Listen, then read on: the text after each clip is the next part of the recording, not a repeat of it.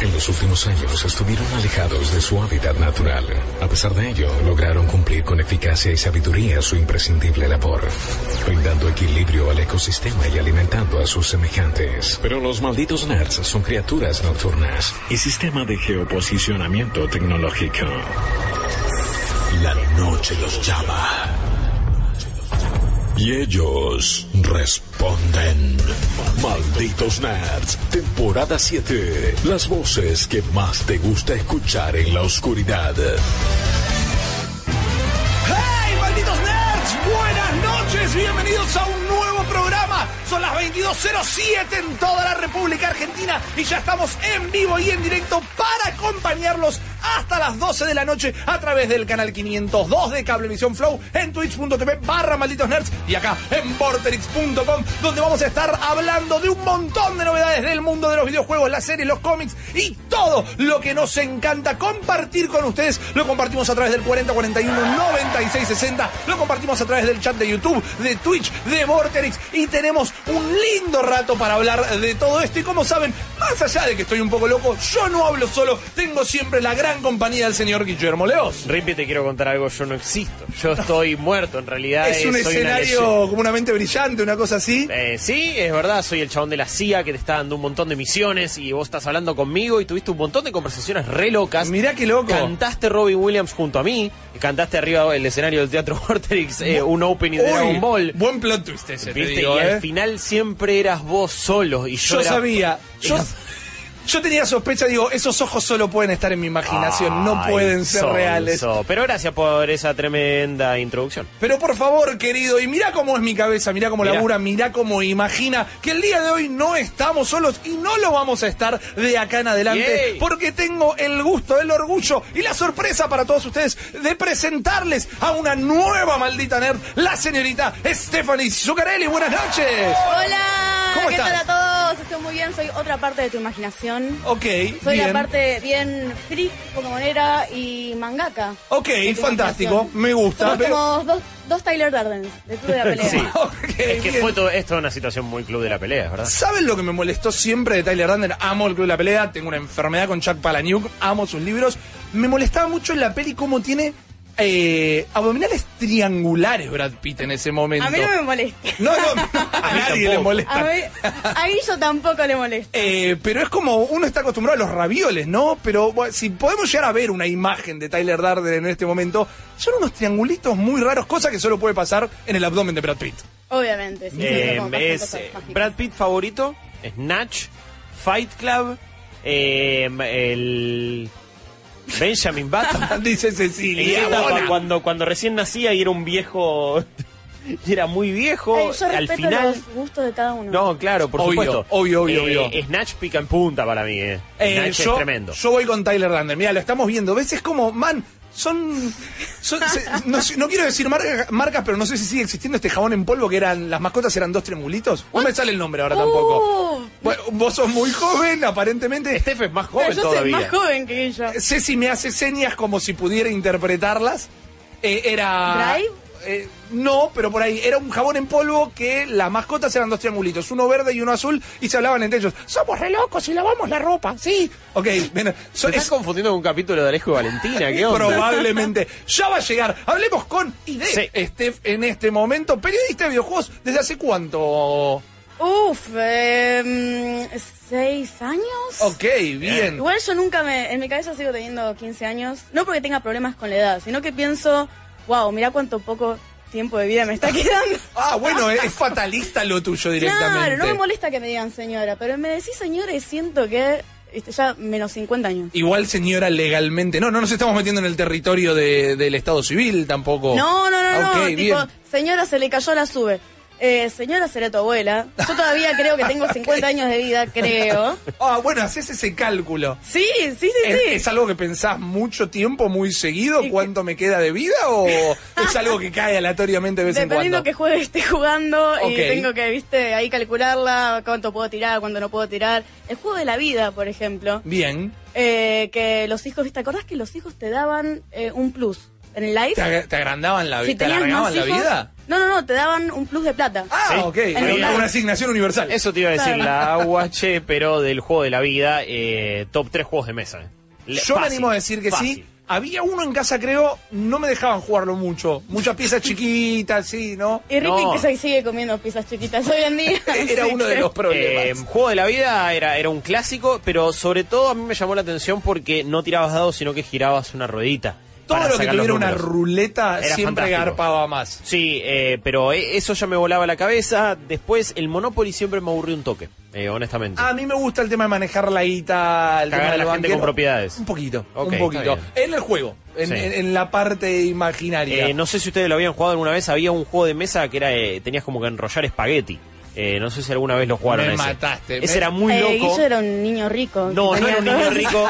Eh, no sé si se acuerdan, había una marca que se llamaba Shox en un momento. Y Sí, lógicamente de Shoxa. Bueno, eh, mi, madri- mi, mi madrina trabajaba ahí, entonces, o hacían las cajas para ahí y nos daban un montón de regalos. Eh, la verdad que teníamos suerte. Eh, Era el mejor pibe ever, buenísimo. Totalmente. Sí, sí, sí. Eh, buena pregunta. Para vos, Steph, también para todo el mundo que nos está escuchando. A ver. ¿Cuál era el juego de mesa más de rico que tenías? Uh, me- Yo tenía uno también, un regalo que vino de un padrino. eh, no sé si lo recuerdan, DC DC Dinosaurio.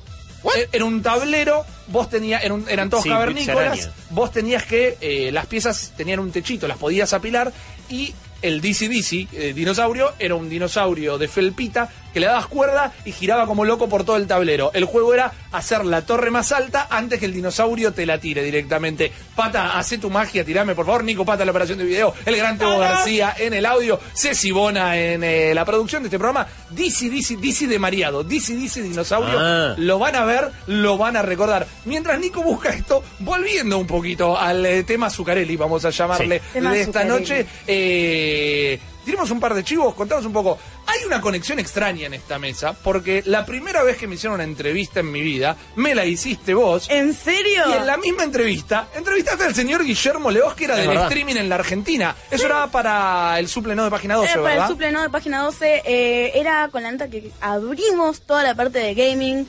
Es eh, con qué se podía laburar en videojuegos. Ajá. Que fue hace Eh, 2013 fue. Sí. 2013. Terminá como Seis te años. acordás. Y porque era mi primer año acá también, entonces me quedó como todo dando vueltas en la cabeza. Hoy esta Trifuerza se ha reunido acá y... eh, Es un momento medio lost. Es un momento, estaba, estaba todo conectado. Sí. Todo en diferentes momento. dimensiones. Exacto. Bueno, y también hace un par de años nos visitaste en una tarde de Malditos Nerds que hablábamos justamente de eh, tu labor como periodista de gaming femenina aquí en el país. ¿Estás todavía también en eh, la publicación gráfica del rock? Estoy en la publicación gráfica del rock. En la Rolling En Stone. Rolling Stone. Estoy ahí haciendo reviews. Eso es un granito, perdóname, pero eh, yo tenía top 3, era laburar en radio, laburar en Cartoon Network y escribir en la Rolling Stone. O Así sea, como el protagonista de Casi Famosos de la película, siempre realmente uno es, eh, es un lugar aspiracional, me parece que es un lugar con mucha historia y muy Totalmente. romántico. Y encima poder escribir sobre gaming, creo que es, es un orgullo y que lo haga alguien como usted de una. ¿Es la primera vez que hay notas de gaming en la Rolling Stone o era algo que ya se estaba laburando? Mm, No, eh, yo sabía que Rolling Stone, eh, Estados Unidos, tenía su apartado. Glixel. Sí, que la- que descanse en paz igual. Que descanse en paz. Ah, desapareció. Lamentablemente. Sí, sí, sí, Mira. du- Sí, sí, sí, duró sí. poco, tenía gente bastante copada detrás. Esos pasaron a ser Variety Gaming. Ah, ok, bueno. O sea, no, le- no terminaron mal, No. pero fue como un motor principal de decir, eh, ¿cómo es que acá todavía no tenemos una publicación de la envergadura de Rolling Stone, por ejemplo? Claro. Eh, que ya tiene como su, su leyenda, su es mítica, todo, que no tenga, aunque sea una notita de gaming. Totalmente. Y en eso de gaming también puedes meter videojuegos argentinos, todo, toda la información de videojuegos que se pueda mover en medios tradicionales. Sí.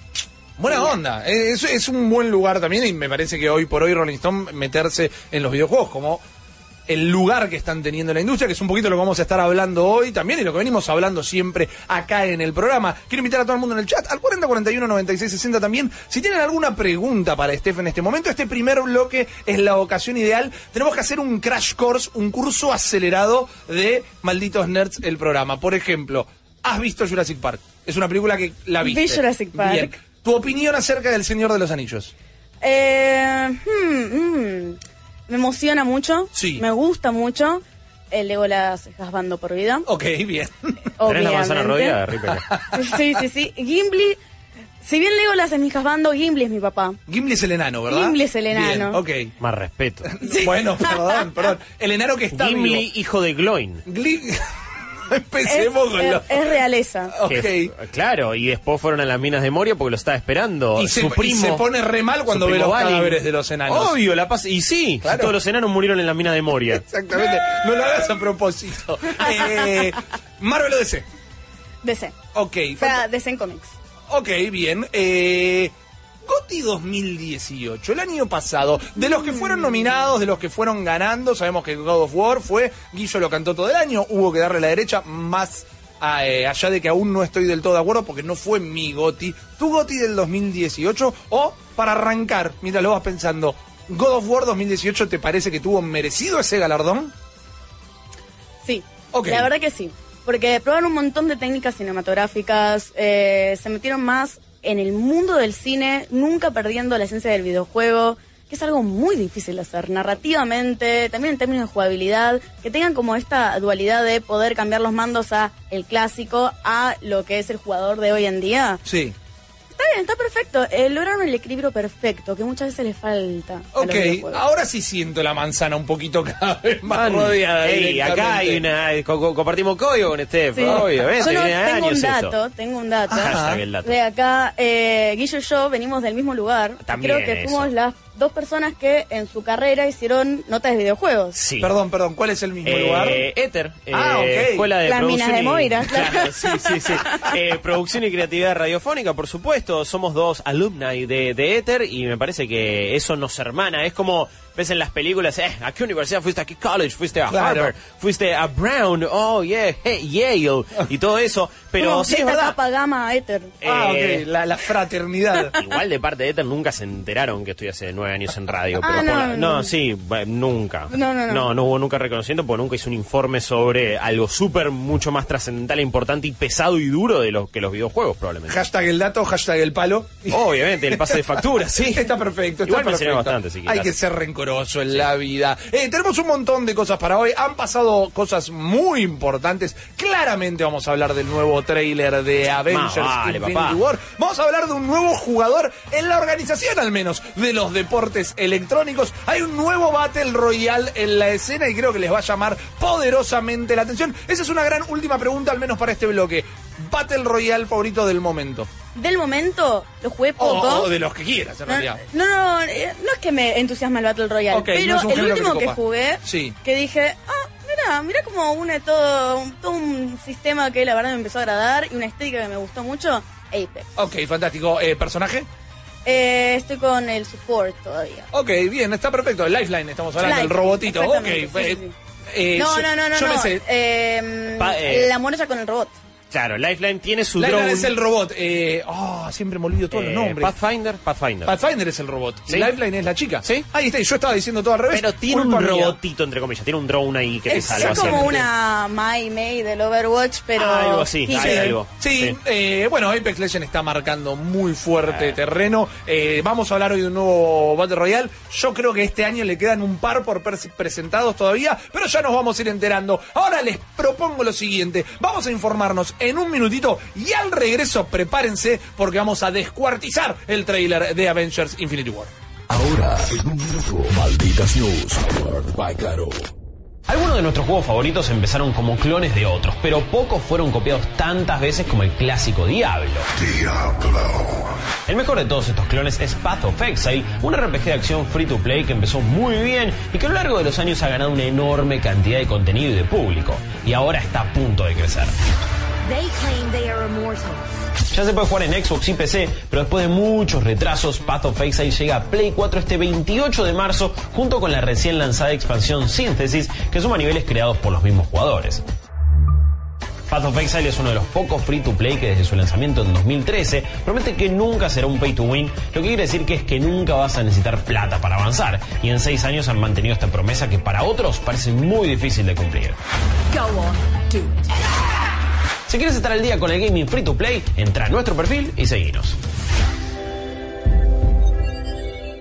Más información en malditosnerds.com. Antes de que empiecen las eh, correcciones masivas, claramente me refería al nuevo tráiler de Avengers Endgame, la continuación de Infinity War. Pero aún antes de hablar de eso, le quiero agradecer a un amigo virtual, a un oyente del programa, el señor Diego Schuster, que él es un tatuador y nos mandó un montón de sus artes. tremendo. No, no, no, son increíbles. Esta se la come un poco el croma, pero está realmente bueno. Es un animal, lo pueden encontrar en Instagram por Diego Schuster Tattoo. Me avisó hoy que nos iba a estar mandando estas cosas que la verdad que son divinas. Mirá lo que es eso. Yo me voy. Mira, no, mirá lo que es esto. Mirá lo que es esta. Directamente, Rippy rompe todos los cables. Oh. Esto es precioso. Directamente. Ves todo esto y le decís, ¿por qué no te mandas unos personajes de Apex también? Porque me parece que le quedaría bien. Y hay un par para que nos quedemos nosotros también. Pero yo ya me quedé con una porque Cantepri. Ah. ¿Ves lo que es este calco No, no, de no, no. Leva? Es El excelente. Evita 01. El Evita 01 es lo más grande. Quiero que hay. tatuaje, quiero tatuaje de eso. Es muy cope directamente. Passions. Hay alguno tirado por eh, acá entre todos los dibujos que tenemos. Sí, Gracias, Diego. Había dos y ya no hay más. Opa, no, ah, bueno, vamos a ver, Me vamos a ver. Le pedimos otro de última. Nadie le avisó que éramos tres ahora. Este es el problema. Eh, gracias por pensar en nosotros, gracias por Eh. todos estos artes hermosos, pero más que nada, gracias por la compañía en el programa, porque sé que nos escuchas un montón de tiempo. La verdad te recopaste, man, nos encanta. Te invitamos, si querés, a 4041 9660 a, a dar la voz y a ver qué opinas eh, vos, Diego, y todos los malditos y las malditas nerds del tráiler de Infinity Sí. War, parte 2 barra dos puntos endgame. Endgame, Me cuesta sí. bastante. Eh, Lo estamos viendo en pantalla. ah. Sucedió hoy a la mañana. Yo estaba con Mario en Maldición hablando de GDC y él me cayó la boca y me dijo, basta, acaba de salir esto en este momento, vamos a verlo y vamos a hablarlo. Y yo, ¿qué pasa en este trailer que está en pantalla ahora? Es un tráiler que de nuevo nos muestra poco, spoilea prácticamente nada de la película, salvo unos detalles que ahora por supuesto que vamos a ir a comentar. Y me parece que me estoy dando cuenta que es una película que va a apelar a la, a la nostalgia, que ahora voy a explicar qué tipo de nostalgia. El viaje concluido, ¿no? Sí, me- yo realmente la estoy empezando a sentir posta como el final de una etapa. Y el final de muchísimos años, de ya 11 años, de lo que van a ser en total 22 películas. Pero me parece que es un tráiler que apela a generar la nostalgia que nos generó el Chewie We're Home a las personas que venimos con Star Wars hace años y años, pero para una nueva generación. Yo pienso en las personas que tienen, no sé, hoy por hoy entre 18 y 22 años. Y vos decís, hace 10 años, tenés 18, hace 11, viste Iron Man 1 cuando tenías 7, 8 años. Iron Man es, la, es una de las películas de tu infancia, como para nosotros fue alguna película de Batman quizás. Jurassic Como- Park. yo- no la mía. Como para mí fue Space Jam, papá. Ok, bien. Está bien. Eh, y un montón de otras películas de ese estilo. Y siento que apela un poco a eso. Siento que, siento que, ok, creciste con nosotros. No diste crecer, eh, tipo Rincón de Luz, man. Eh, pero, de- pero de los cómics. Y no sé si tiene que ser otra cosa esta película. No sé si tiene que ser. eh, yo creo que va a tener mucho más desarrollo, mucha más historia y va a ser mucho más interesante que Infinity War. Ok. Que me gustó, pero posta que es un compilado, es una montaña rusa y nada más, no, no hay mucha sustancia. Es un compilado de cosas copadas, listo. Pero de película, ya lo hablamos, ya lo analizamos Sí. muchas veces, no tiene una historia, no, tiene poco y nada. Tiene un buen villano. Pero me parece que esto, no sé cuán oscura va a ser, porque el tráiler sigue siendo oscuro.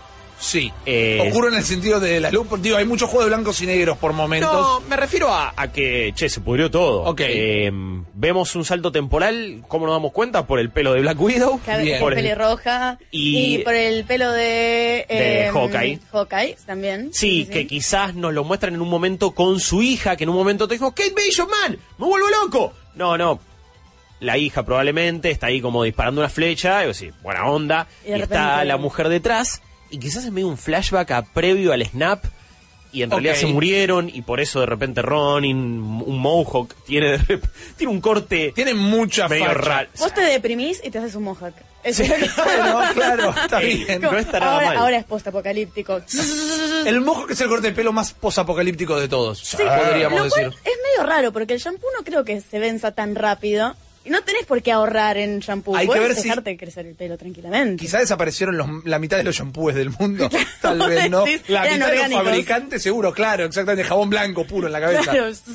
Esa, esa es como la primera conclusión, digo, va a haber un salto temporal. Entonces, a ver, cuando están ahí al final con Capitana Marvel y hay una interacción que ya sacaron, se sacaron chispas, eh, Capitana Marvel y Hay Thor. tensión sexual ahí. Igual no, la No, termino ok. de entender. Yo tampoco, vimos una, Bueno. una escena sola, no es ni una escena. Pero la internet se volvió loca con el I like this one. Y la verdad es que todos estamos de acuerdo. La, eh, Lo es- shippearon, lo shippearon. Sí, el, Sí, lo shippearon a El meme de, a ver, Ojan. Sí. Está ahí la frasecita, ¿no? Ya fue. Pero creo que, eh, digo que también es oscura porque en un momento lo vemos a Scott Lang, que vuelve, evidentemente vuelve de Quantum Realm, ¿no? Ajá. Lo vemos ahí a Ant-Man. Y hay como carteles de personas que están perdidas, en ese caso. Que no sabemos cómo vuelve. No, no, no tenemos Es idea. como un gran misterio. De repente Sí. vuelve, no se sabe quién lo sacó de ahí. Qué... Eso, ¿quién, ¿Qué ¿quién lo pasó? sacará? Ca- ¿Capitana Marvel? No creo. Yo creo que el rol inicial de ¿Quién se enteró? Capitana... Sí, posta, es verdad. Pe- ¿Quién- tienen un Facebook. Hoy estoy entrando. En Twitter le activó la localización y tiró un tweet y dijo, en el Quantum Realm. Lo en botoneó Instagram. Google. Ahora. Sí. Bueno, es interesante que hablemos del Quantum Realm. Primero, a ver, ¿cuándo no? Ya sé, eh, voy a ser un poco obvio. No me satisface mucho este tráiler, tengo un par de problemas. Yo te voy a salir a defender porque no te satisface. Porque a vos estas películas no te mueven lo mismo que me parece. Pero está No, bien. no, no, pero atendeme, atendeme. Primero la comparación que hiciste con alguien que tal vez la vio más de niño, 10, 11, 12, 9 años por ahí, y hoy tiene 18 pirulos, hasta se lo envidio. Digo, qué lindo esa Claro. experiencia. La banco a muerte. Yo también, sí. Es quizás una queja más. eh, no, no es cinematográfica lo que quiero decir, pero digo. Nos dejan con el primer teaser comiéndonos la cabeza si o no. Tony Stark va a volver o no va a volver. Obvio que no se iba a quedar en el espacio, obvio que no se iba a morir en el espacio, pero va a volver o no. Entonces que acá ya me lo muestran en la Tierra de nuevo, a mí ya me, me sacaste un momento que hubiese sido mínimamente interesante verlo en la pantalla en ese Te momento. banco a full. Si bien era obvio que Tony iba a volver. Claro. no me, no me lo muestres explícitamente. Yo creo, mi, mi teoría es que ahí Capitana Marvel juega eh, un, un papel fundamental, sobre todo porque las escenas de ellas, eh, la, la escena que vemos ahí de ella es con eh, Natalia Rubia. Sí. Entonces ah, ok, es el principio de la película, entonces lo va, ella lo va a traer de nuevo a Tony probablemente. Yo quiero jugar a ser el tercer hermano ruso en este momento. Soy Rippy ruso y digo, este trailer, ¿sabes cómo te lo termino? En vez de esta interacción, que la interacción está buenísima, lo concedo, eh, haciendo el Super Hero Landing de, de Iron Man, que Ah. cae con el puño en la rodilla, sin mostrarle la cara. O sea, te lo termino con que ves que una rodilla y un puño toca el piso. Ya está, me lo contaste, pero me vuelvo estaría loco. mal. No me lo muestres ahí caminando. Igual, a mí lo único que me cuenta este tráiler es que todos pasaron por Gambino. Porque todos tienen un corte de pelo nuevo. Todos, Sí. absolutamente. Es lo único que Se- se sacó el Capi, por Exactamente. ejemplo. Hablando de Gambino, recuerden lo que charlamos ayer. eh, Gambino los quiere invitar a todos ustedes a tener una experiencia. Gambino, como no funcionaba WhatsApp, los invitamos hoy al 4041 9660. Manden su foto de cómo está su juego de pelo y barba. Steph, Guillo y yo vamos a hacer la Fashion Nerd Police y decidir quién necesita más un corte de pelo. Steph, vos te habías eh, reconocido más fanática de DC recién, hace unos instantes, que Sí, de sí, Marvel. sí. Eso no significa que odies a Marvel. De última, quizás sí lo odias. Pero dijo no en sé. los cómics dando a entender que Los en el cine es Marvel. Ah. Y porque, ¿qué remontas? Remonto las películas de Batman, las de la última trilogía, las primeras dos. Ok. Eh, de la última, pasemos de George Clooney con pezones. Bien. Eh, esa gatúbela, yo la banco un montón, Michelle Pfeiffer, Eh, increíble. la de todas. Si bien no era, era un poquito más eh, apegada, no era exactamente la gatúbela original, pero No. está perfecto. Eh, ¿Qué más? El ¿Cómo pingüino también, Danny DeVito. Con Batman vs Superman, con la etapa Snyder, quizás. Eh, eh, no hablamos de eso. Ok, está bien. Es- de nuevo, Rippy, tenés la manzana rodeada. Ah, Tendríamos que haber tenido una creerlo. charla antes todo no puedo creer lo que rescataste. Ahora ¿Tu mamá tarde. se llama Marta? no, eh, mi tía. Pero al margen de eso, eh, es una charla. Te prometo que la tenemos al aire en otro bloque para no eh, desperdiarnos tanto. La voy a seguir bancando a muerte esa película. Y No. tengo, tengo mis por qué. A lo que iba con este es bueno, no, no, no es que me quejo mucho, digo. Quizás muestra hasta un poquito de más. Me hubiera gustado llevarme un par de sorpresas. Lo de Tony, me, me parece, te, te lo banco, pero me parece que es lo único que muestra más. Después, no, yo no tengo idea qué pasa en esta película. No Eh, Eso es una realidad. Bueno, juguemos a las teorías. Sí. ¿Tienen sus teorías o leyeron alguna copada? Yo tengo algo y es que eh, en un momento va a haber un ataque importante, no soy de Thanos, al, al HQ, a los Ajá. headquarters de los Avengers, me parece. Y ahí es donde en un momento al principio, o es donde el Capi se ajusta el escudo y está como todo con la cara medio chamuscada, eh, y donde aparece Nebula también, y donde Scott Lang en un momento salta con un lapicito. Pero a veces ahí como que tengo una gran, me hace como distorsión. Porque Thanos ya cumplió lo que quería hacer. ¿Por qué va a seguir atacando? Buena pregunta. Bueno, Sí. ¿por qué seguiría en la Tierra? Bueno, en algún momento creo que en el teaser anterior hay un indicio que volvía a su A planeta Titan. loco, ¿no? Es, es probable, eso es algo como que no y el final de Infinity War tampoco te lo deja claro, digo, ¿dónde está Thanos? Es decir, Claro. Igual Titan medio que había quedado devastado, pero será otro planeta, en otro lugar, porque está bien, con el- igual las gemas también el guante queda quedaba como medio destruido, entonces no sabes si lo puedes seguir usando o no. ¿Dónde demonios estará Thanos? Eh, las otras cosas que quizás podemos decir es que eh, Rocket Raccoon arriba de War Machine es muy Sí, buena es excelente, Bueno. pero ya está, voy a ver Avengers porque esa escena fue... eh, tengo- o- obvio, sí, obvio. Eso Obvio. demuestra la oración. Eh, obviamente voy a tener un problema con esa escena.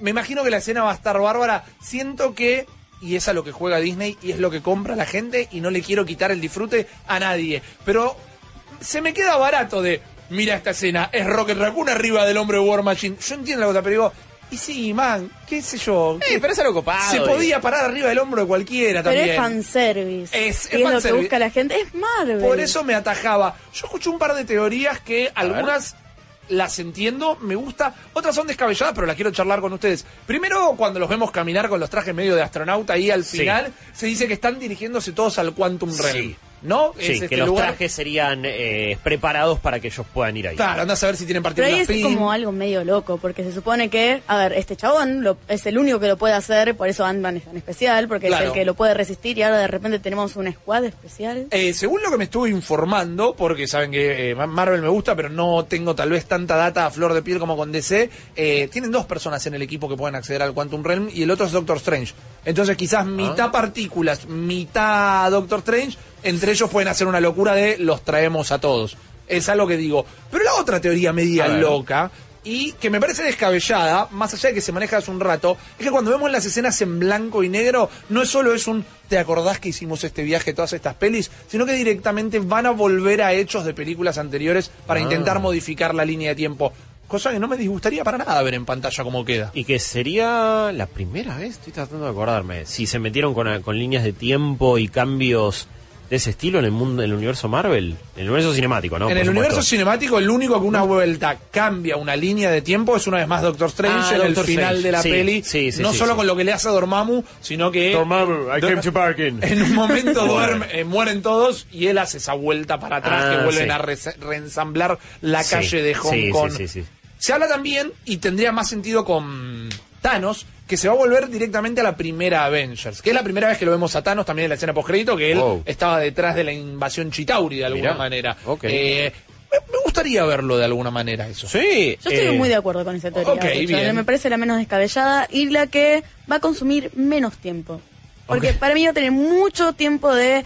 ¿Te acordás de esto? Es como toda una especie de salida de los actores, un cierre de ciclo, y- pero de repente te tenés que ocupar del argumento. Exactamente, Es a la que veces. para mí es que es la que le cierra más a los productores. Puede ser preguntas para seguir teorizando, analizando. Queremos escuchar las tuyas al 40 41 96 60 también.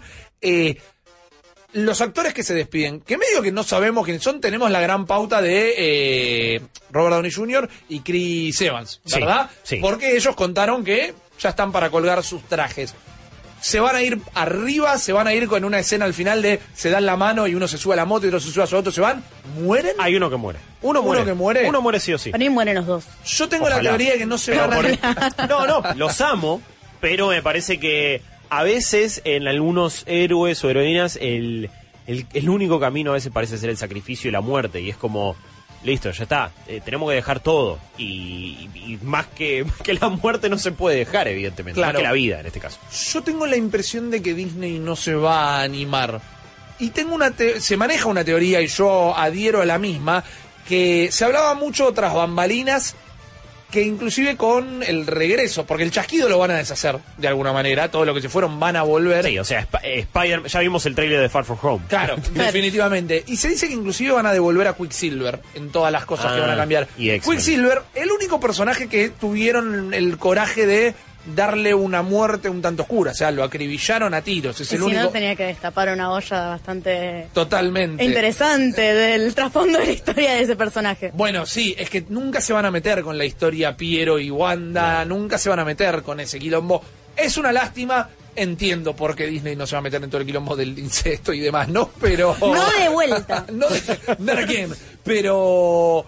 Eh, siento que no se la van a jugar con una. Una muerte heroica, un, un Terminator con el ok hacia arriba, sí. Pero nadie la va a quedar feo. No sé, eh, lo de Piero, lo, lo de Quicksilver volviendo, tiene, puede también tener eh, un anclaje en... En estos momentos es la primera vez, parece que en más de 11 años, que no se está filmando explícitamente ninguna película de Marvel, de Marvel Studios. En estos momentos Ya no... se filmaron todos y ahora están todos de vacaciones, digamos. Sí, pero me parece que están todos viendo de, ok, ¿cómo incluimos a los X-Men y a los Cuatro Fantásticos y a Deadpool en todo este quilombo y en toda esta ensalada fantástica que estamos armando? Me parece que es como están barajando de nuevo las cartas, reorganizando un poco las figuras y están viendo qué onda en ese aspecto. Eh, Deadpool creen, más allá de que se habló, digo, ¿lo, lo ven en algún momento conviviendo en alguna peli con estos personajes? Eh, Yo me animo a decir más que van a sumar un Wolverine nuevo a que van a meter a Deadpool en alguna de estas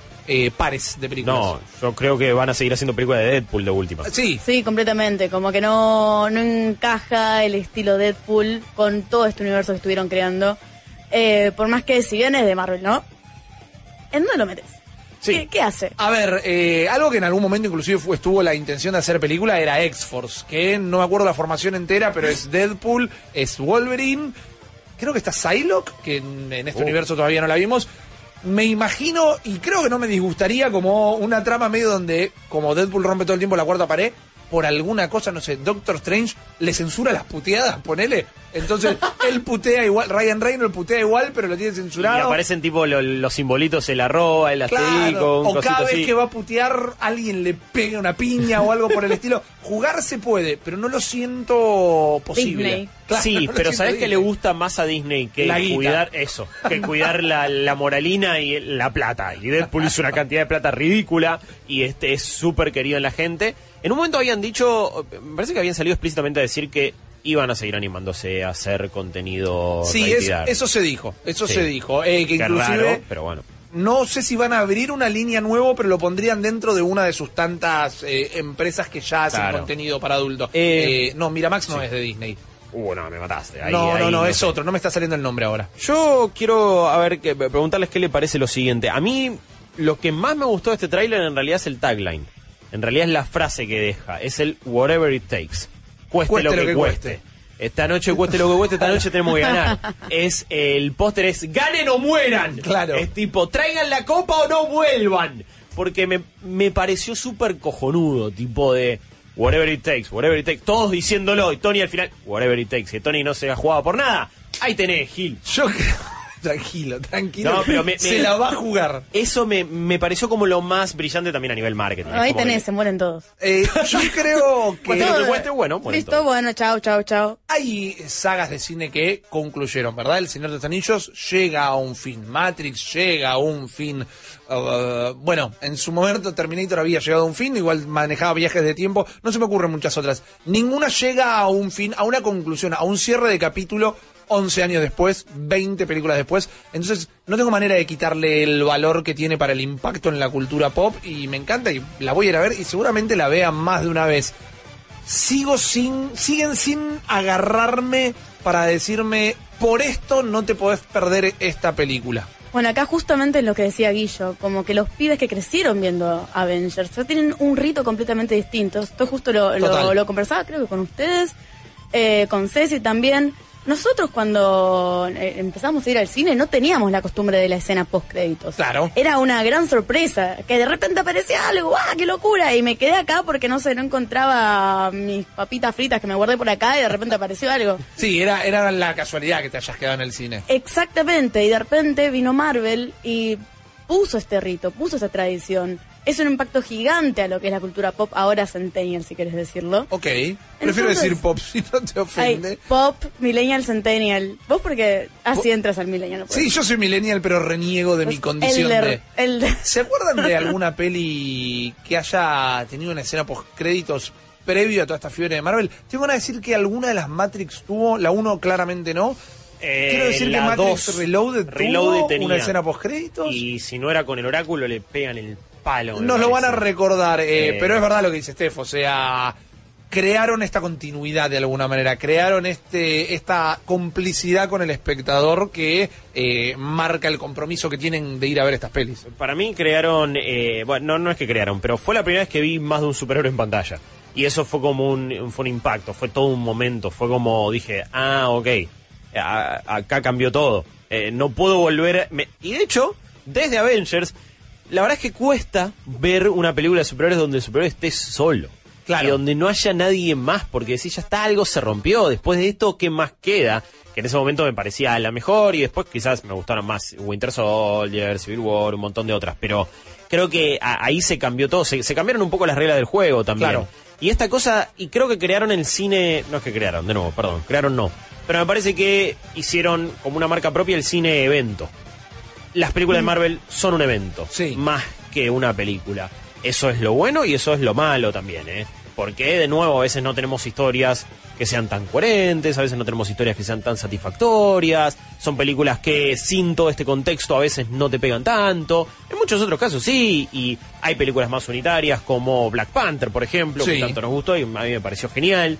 Eh, me parece que crearon eso, el, el- el cine de voy a ir a ver un espectáculo, es como ir a ver un partido de fútbol. Es ver un espectáculo, es escuchar una canción de alguna manera. Es ir a un recital de la banda más... po- es, ir un- es un recital de ACDC, Es una un show. película de Marvel. Es un Sí. show. Sí, es un show de viste, ya tiene como Sí. un rito anterior a la película. Sí. Eh, ¿Con quién la va a ver? ¿Cuándo la va a ver? Si la va a ver más de una sola vez. Totalmente, Es- totalmente. Es, completamente distinto. Eh, sí, yo no, son pelis que nunca, hasta las que no me gustaron, las he visto mínimo en cine dos veces. Porque me, me impactan desde el lado de es lo que me gusta. Y desde el lado más perverso y marketinero han generado la necesidad de verlas para estar en la conversación. Sí. Si vos no viste las películas de Marvel, eh, viviste en un tupper, es la sensación. Si no la viste, no pasa nada. No, obvio. Pero hoy uno de mis mejores amigos, hoy tuvimos una charla muy interesante en uno de los grupos que tenemos. Eh, no, solo vi Iron Man 1 y 2. Nacho, estás afuera, ¿qué te Claro. pasa? Bueno, a verla. ¿cuántos Es grupos? 2019. Sí. Claro. Che, llego para Endgame. Ponete ya, boludo. Son 21 películas. ¿Cuántos grupos de WhatsApp debe haber que se llamen solo Avengers donde solo se discuten las películas? Los Avengers de caballito, ¿viste? Lo Avenger. Lo Lo- lo Avenger. Avenger, Exactamente. Tenemos muchísimo para hablar de esta peli, pero tampoco va a ser la última vez que lo hagamos antes de que salga. Tenemos también un estudio de videojuegos que nos gusta mucho y que va a estar sacando o propone sacar un título que nos llama la atención y tenemos ganas de charlar un ratito de eso también. Así que nos vamos a informar un minutito y enseguida volvemos. ¿Cómo le va, manditos? Un saludo desde Rosario, César les hablan. Eh, ya va a llegar el momento, pero me encantó hoy el tráiler de Avengers y como los rusos vieron ayer la lista de jingles, dijeron vamos a mandarle escenas en negro con el rojo ahí. Este, como chorearon dos minutos de tráiler con eso. Pero está bien, está bien, así no te cuentan toda la película. Sí, Rippy, sí, sí, sí, sí, sí, entendí esa referencia, Rippy, Granby, Granby, el jabón en polvo. Andá a saber qué pasó con esa empresa. Abrazo, malditos nerds. Yo el juego más caro que tenía era el Operando, que- de los que se conocía. Y después tenía un mini pool que entraba, que te ocupaba más o menos la mitad de la mesa. Venía con los palos, con la, con todo. Estaba re bueno. Saludos a Steph. Buenas, malditos nerds. Nosotros con mis amigos somos bastante fanáticos de Marvel ya desde hace mucho tiempo, especialmente con Infinity War nos dio mucho hype. Así que ya tenemos pasajes, nosotros somos de Córdoba y vamos a ir a Buenos Aires a ver la película, solamente con la idea de poder verla en IMAX, ya que acá no hay salas IMAX. Pero quería saber si ustedes me pueden recomendar si realmente IMAX es la- el tipo de sala que nos conviene aprovechar, siendo que vamos a estar allá solamente uno o dos días. Si conviene IMAX u otro formato en otro cine, si me pueden dar ese consejo, se los agradezco. ¿Qué tal, malditos nerds? Acá Johnny desde el peaje. Eh, este tráiler me levantó un poco más el entusiasmo por Avengers. Eh, Infinity War soy uno de los pocos a los que no le gustó, la verdad no, no me pareció una gran película. Y espero, y que ya creo que me lo tira el tráiler, que Hawkeye le va a clavar la última flecha en el ojo a Thanos y todos serán felices para siempre. Ojalá, ojalá que el héroe de esta historia sea Hawkeye.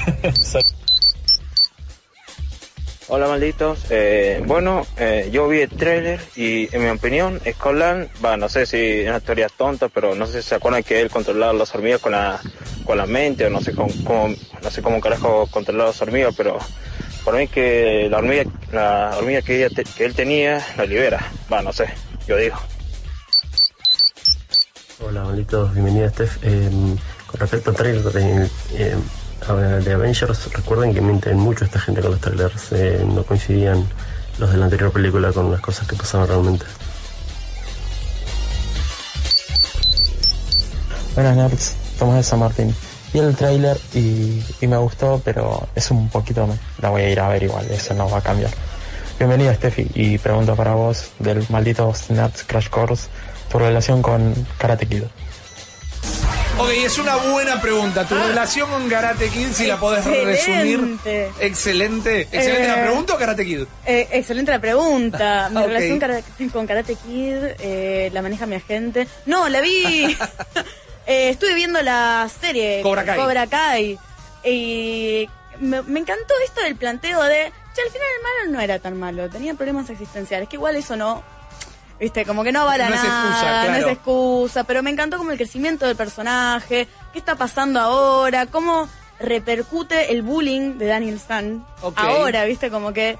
Me y- gusta el punto de vista que la serie te resignificó la película de alguna manera. Pero mil veces. Ok, bien. Es Vegeta al final. el- Es lo que pasa con la vida. De repente uno hace como una retrospección y dice, che, mira. Ok, bien, tenemos otra pregunta también que era el muchacho de... que sé que me parece una locura que vuelva de Córdoba o que venga de Córdoba con la familia a ver la peli, me parece brillante. Se la vamos a responder en un ratito porque tenemos primero que resolver un sorteo. Está la señorita Cecilia Bona aquí con nosotros, nuestra productora y escribana no certificada, que eh, viene a ayudarme a resolver el sorteo de Anthem que estuvimos haciendo a través de la cuenta de Malditos Nerds en Instagram. Anthem, el nuevo juego, el más polémico del año de Electronic Arts, eh, la, la perla negra de Electronic Arts. Han eh, leído nuestras reviews, nos han escuchado discutir y, y sin embargo la gente está muy interesada Sí. por jugarlo. Tenemos aquí la lista de ganadores, como hacemos siempre, esto bien legal y transparente.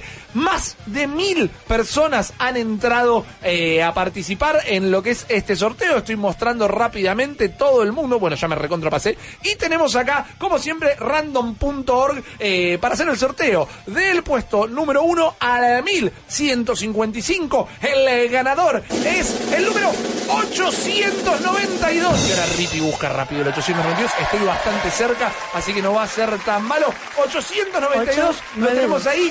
Brian Axel 11 sería en este momento el ganador del juego. Ahora mientras Guillo me ayuda y entre todos le respondemos esto al muchacho, Ceci va a verificar que esté todo en orden, pero hasta el momento Brian Axel 11 es un ganador de Anthem por parte de los malditos nerds. Ahí la gente en el chat le estaba tirando como una buena onda a nuestro amigo cordobés y le estaba tirando ya algunos consejos. Me parece una locura. eh, me encantaría que hubiera más cines, inclusive símil IMAX eh, en el interior para que la gente pueda hacer esto. Pero ahí hablamos de lo que movió a la gente, lo que movilizó a la gente, que este tipo va a traer una familia. Hay que ver si la familia viene contenta o él dice, Viene nos vamos a. Buenos Aires, claro. Es una experiencia. Igual yo lo haría. No- nos va a unir como familia. Yo Cecilia certifica, perdón chicos, que eh, Brian Axel 11 participó con todo lo correcto. Felicitaciones Brian, nos vamos a estar poniendo en contacto con vos para pasarte tu nuevo juego. Espero que lo disfrutes más de lo que lo disfrutamos nosotros. Guillo, eh, Steph, me parece bien la recomendación, o sea, va a ser una experiencia distinta si nunca vio una peli en IMAX. Anda a ver la, la mayor pantalla posible, es, o IMAX, también ahí están las pantallas Monster de Village, por ejemplo, Ajá. que hay una eh, cerca de Pilar también, si puedes hacer el, te puedes hacer el viajecito para ahí. No está tan lejos del IMAX mismo. No, no, eh, para nada. Para mí tienen el mejor sonido hoy por hoy que hay en cualquier sala de cine acá en la Argentina. Y es una pantalla increíble y también gigante. Vas a estar más cómodo, diría yo también. ¿Qué piensan de la experiencia 4D? No ¿Sabes que no la probé No todavía? la experimenté, pero... Tampoco, ¿cómo puede ser? Nuestro compañero Jesús, a quien le mandamos Jesus. un saludo, eh, editor de video de Malditos Nerds, de las Eh, noticias en campeón. un minuto que ven, eh, me comentó hace poco que me dijo que va a ver toda la sala 4D. O sea, si tiene versión 4D, la va a ver ahí. Me habló de Aquaman, me dijo que la pasó bárbaro. eh, Me habló de las Rápido y Furioso también. Pero bueno, vamos un día, vayamos los tres. y Eh, seguimos, claro. Es que es el cine tipo parque de diversiones. El cine theme park, Exactamente. ¿no? Es, es Tampoco así. probé los asientos que tienen algunas cadenas eh, que se mueven un poquito, que tampoco me vuelven loco, pero algunas cadenas tienen un par de filas que el asiento vibra y se mueve. Yo creo que la experiencia la disfrutar. Es verdad, yo tengo una relación amor-odio con la sala Monster que me pareció brillante, pero vi Suicide Squad ahí. Entonces es como que Oh, siento que no, la aproveché ¿Por qué de alguna manera. eso? Y bueno, porque nos invitaron. ¿Qué te voy a decir? Vamos a Había, había que endulzar, ¿no?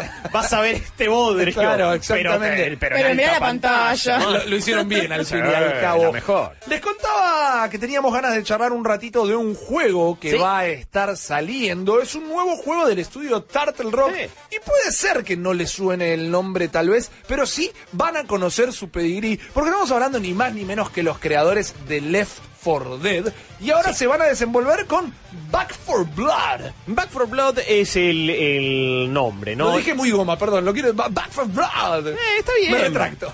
Back for Blood sería el nombre de un disco de una banda de, de- de heavy metal ochentosa. eh, Para de- mí es si los Bastard Boys eh, se ponen a hacer metal, me- metal No está mal. nórdico. Es la parte emo de los Backstreet Boys. Claro, Back exactamente. O es Jason 12 Back for Blood. También. O Jason Back for Blood y es, es la 4. Ponele.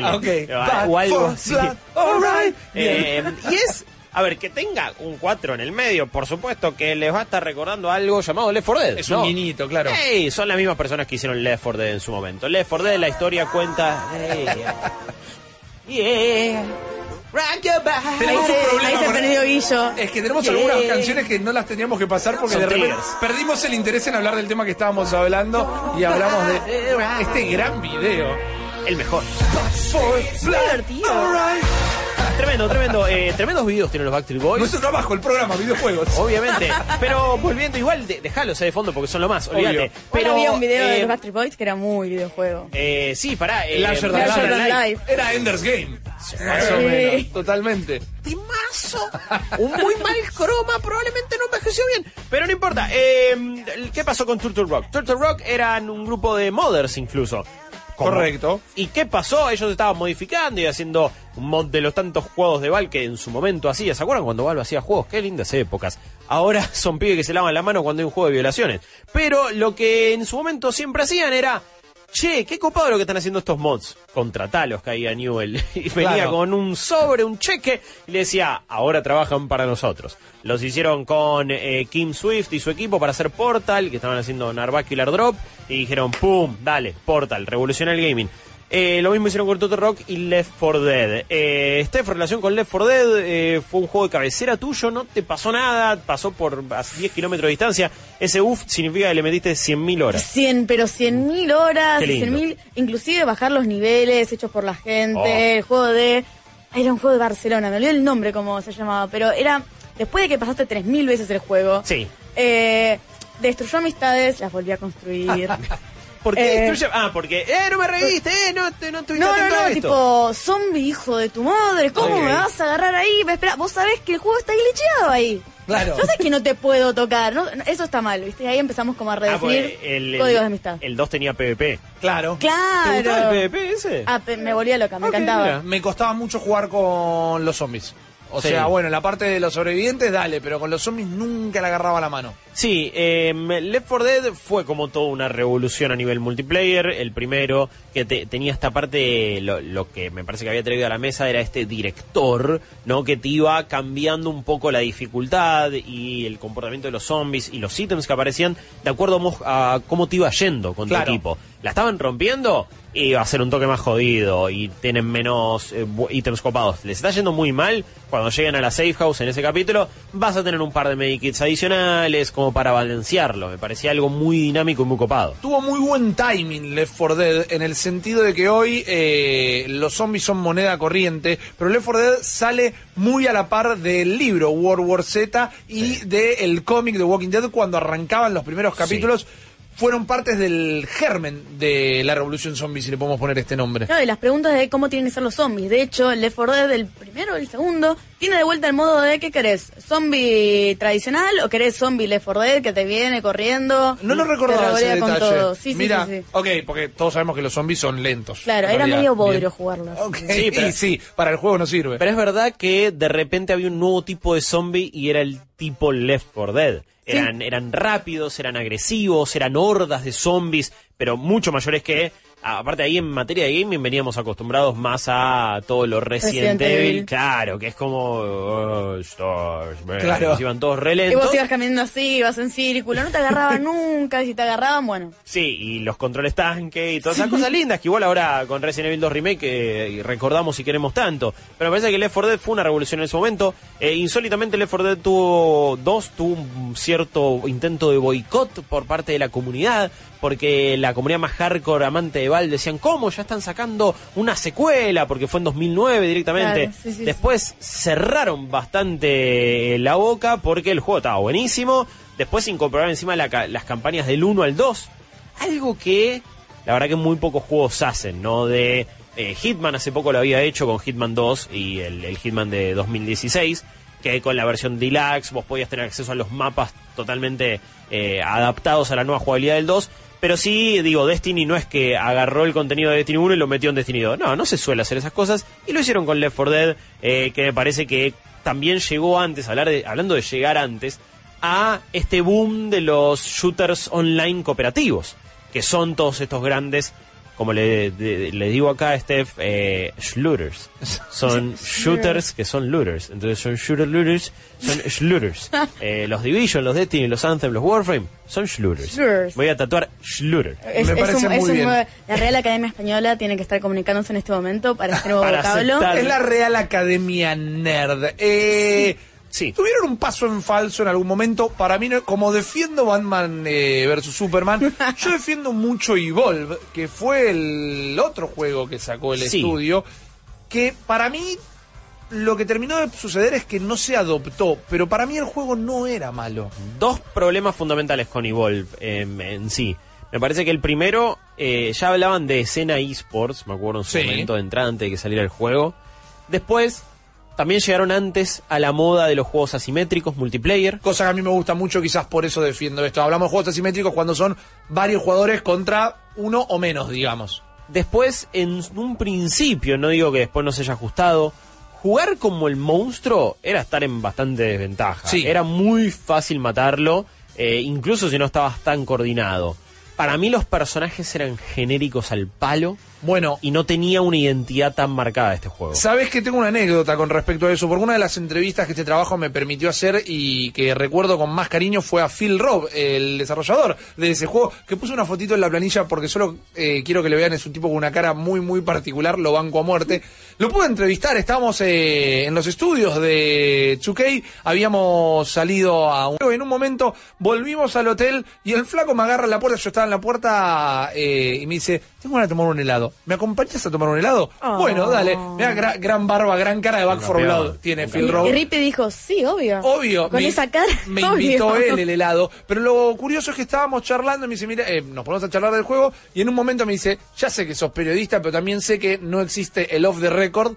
eh, así que voy a hablar tranquilo. Y me cuenta los diseños de personajes que tenían pensados para el Evolve, donde eh, había muchísimas más mujeres, por ejemplo, entre los personajes, e inclusive su sueño era un heavy hitter, era un personaje que era una mujer afroamericana bastante entrada en kilos, con una cosa bastante... eh, estereotípica de brazos grandes, senos grandes, cuerpo grande y con una heavy machine gun gigante Genial. que era como la líder del grupo eh, y no se la dejaron poner porque todavía no teníamos tanta inclusión en los juegos y porque le dijeron a nadie le va a interesar este personaje. No era está mal porque tiene sobrepeso, está mal porque es afroamericano, sería horrible todo eso. No, no, no, la gente no quiere jugar con mujeres. Y el juego me describía cómo se manejaba el personaje y entonces dije, esto es tal vez El mejor personaje jamás creado Me había vuelto en un loco, shooter. pero no me olvido más como me contaba eh, de que ellos lo tenían todo planeado y no, no le dieron bola para sacarlo. En Back for Blood, para, para, para también dejar en claro,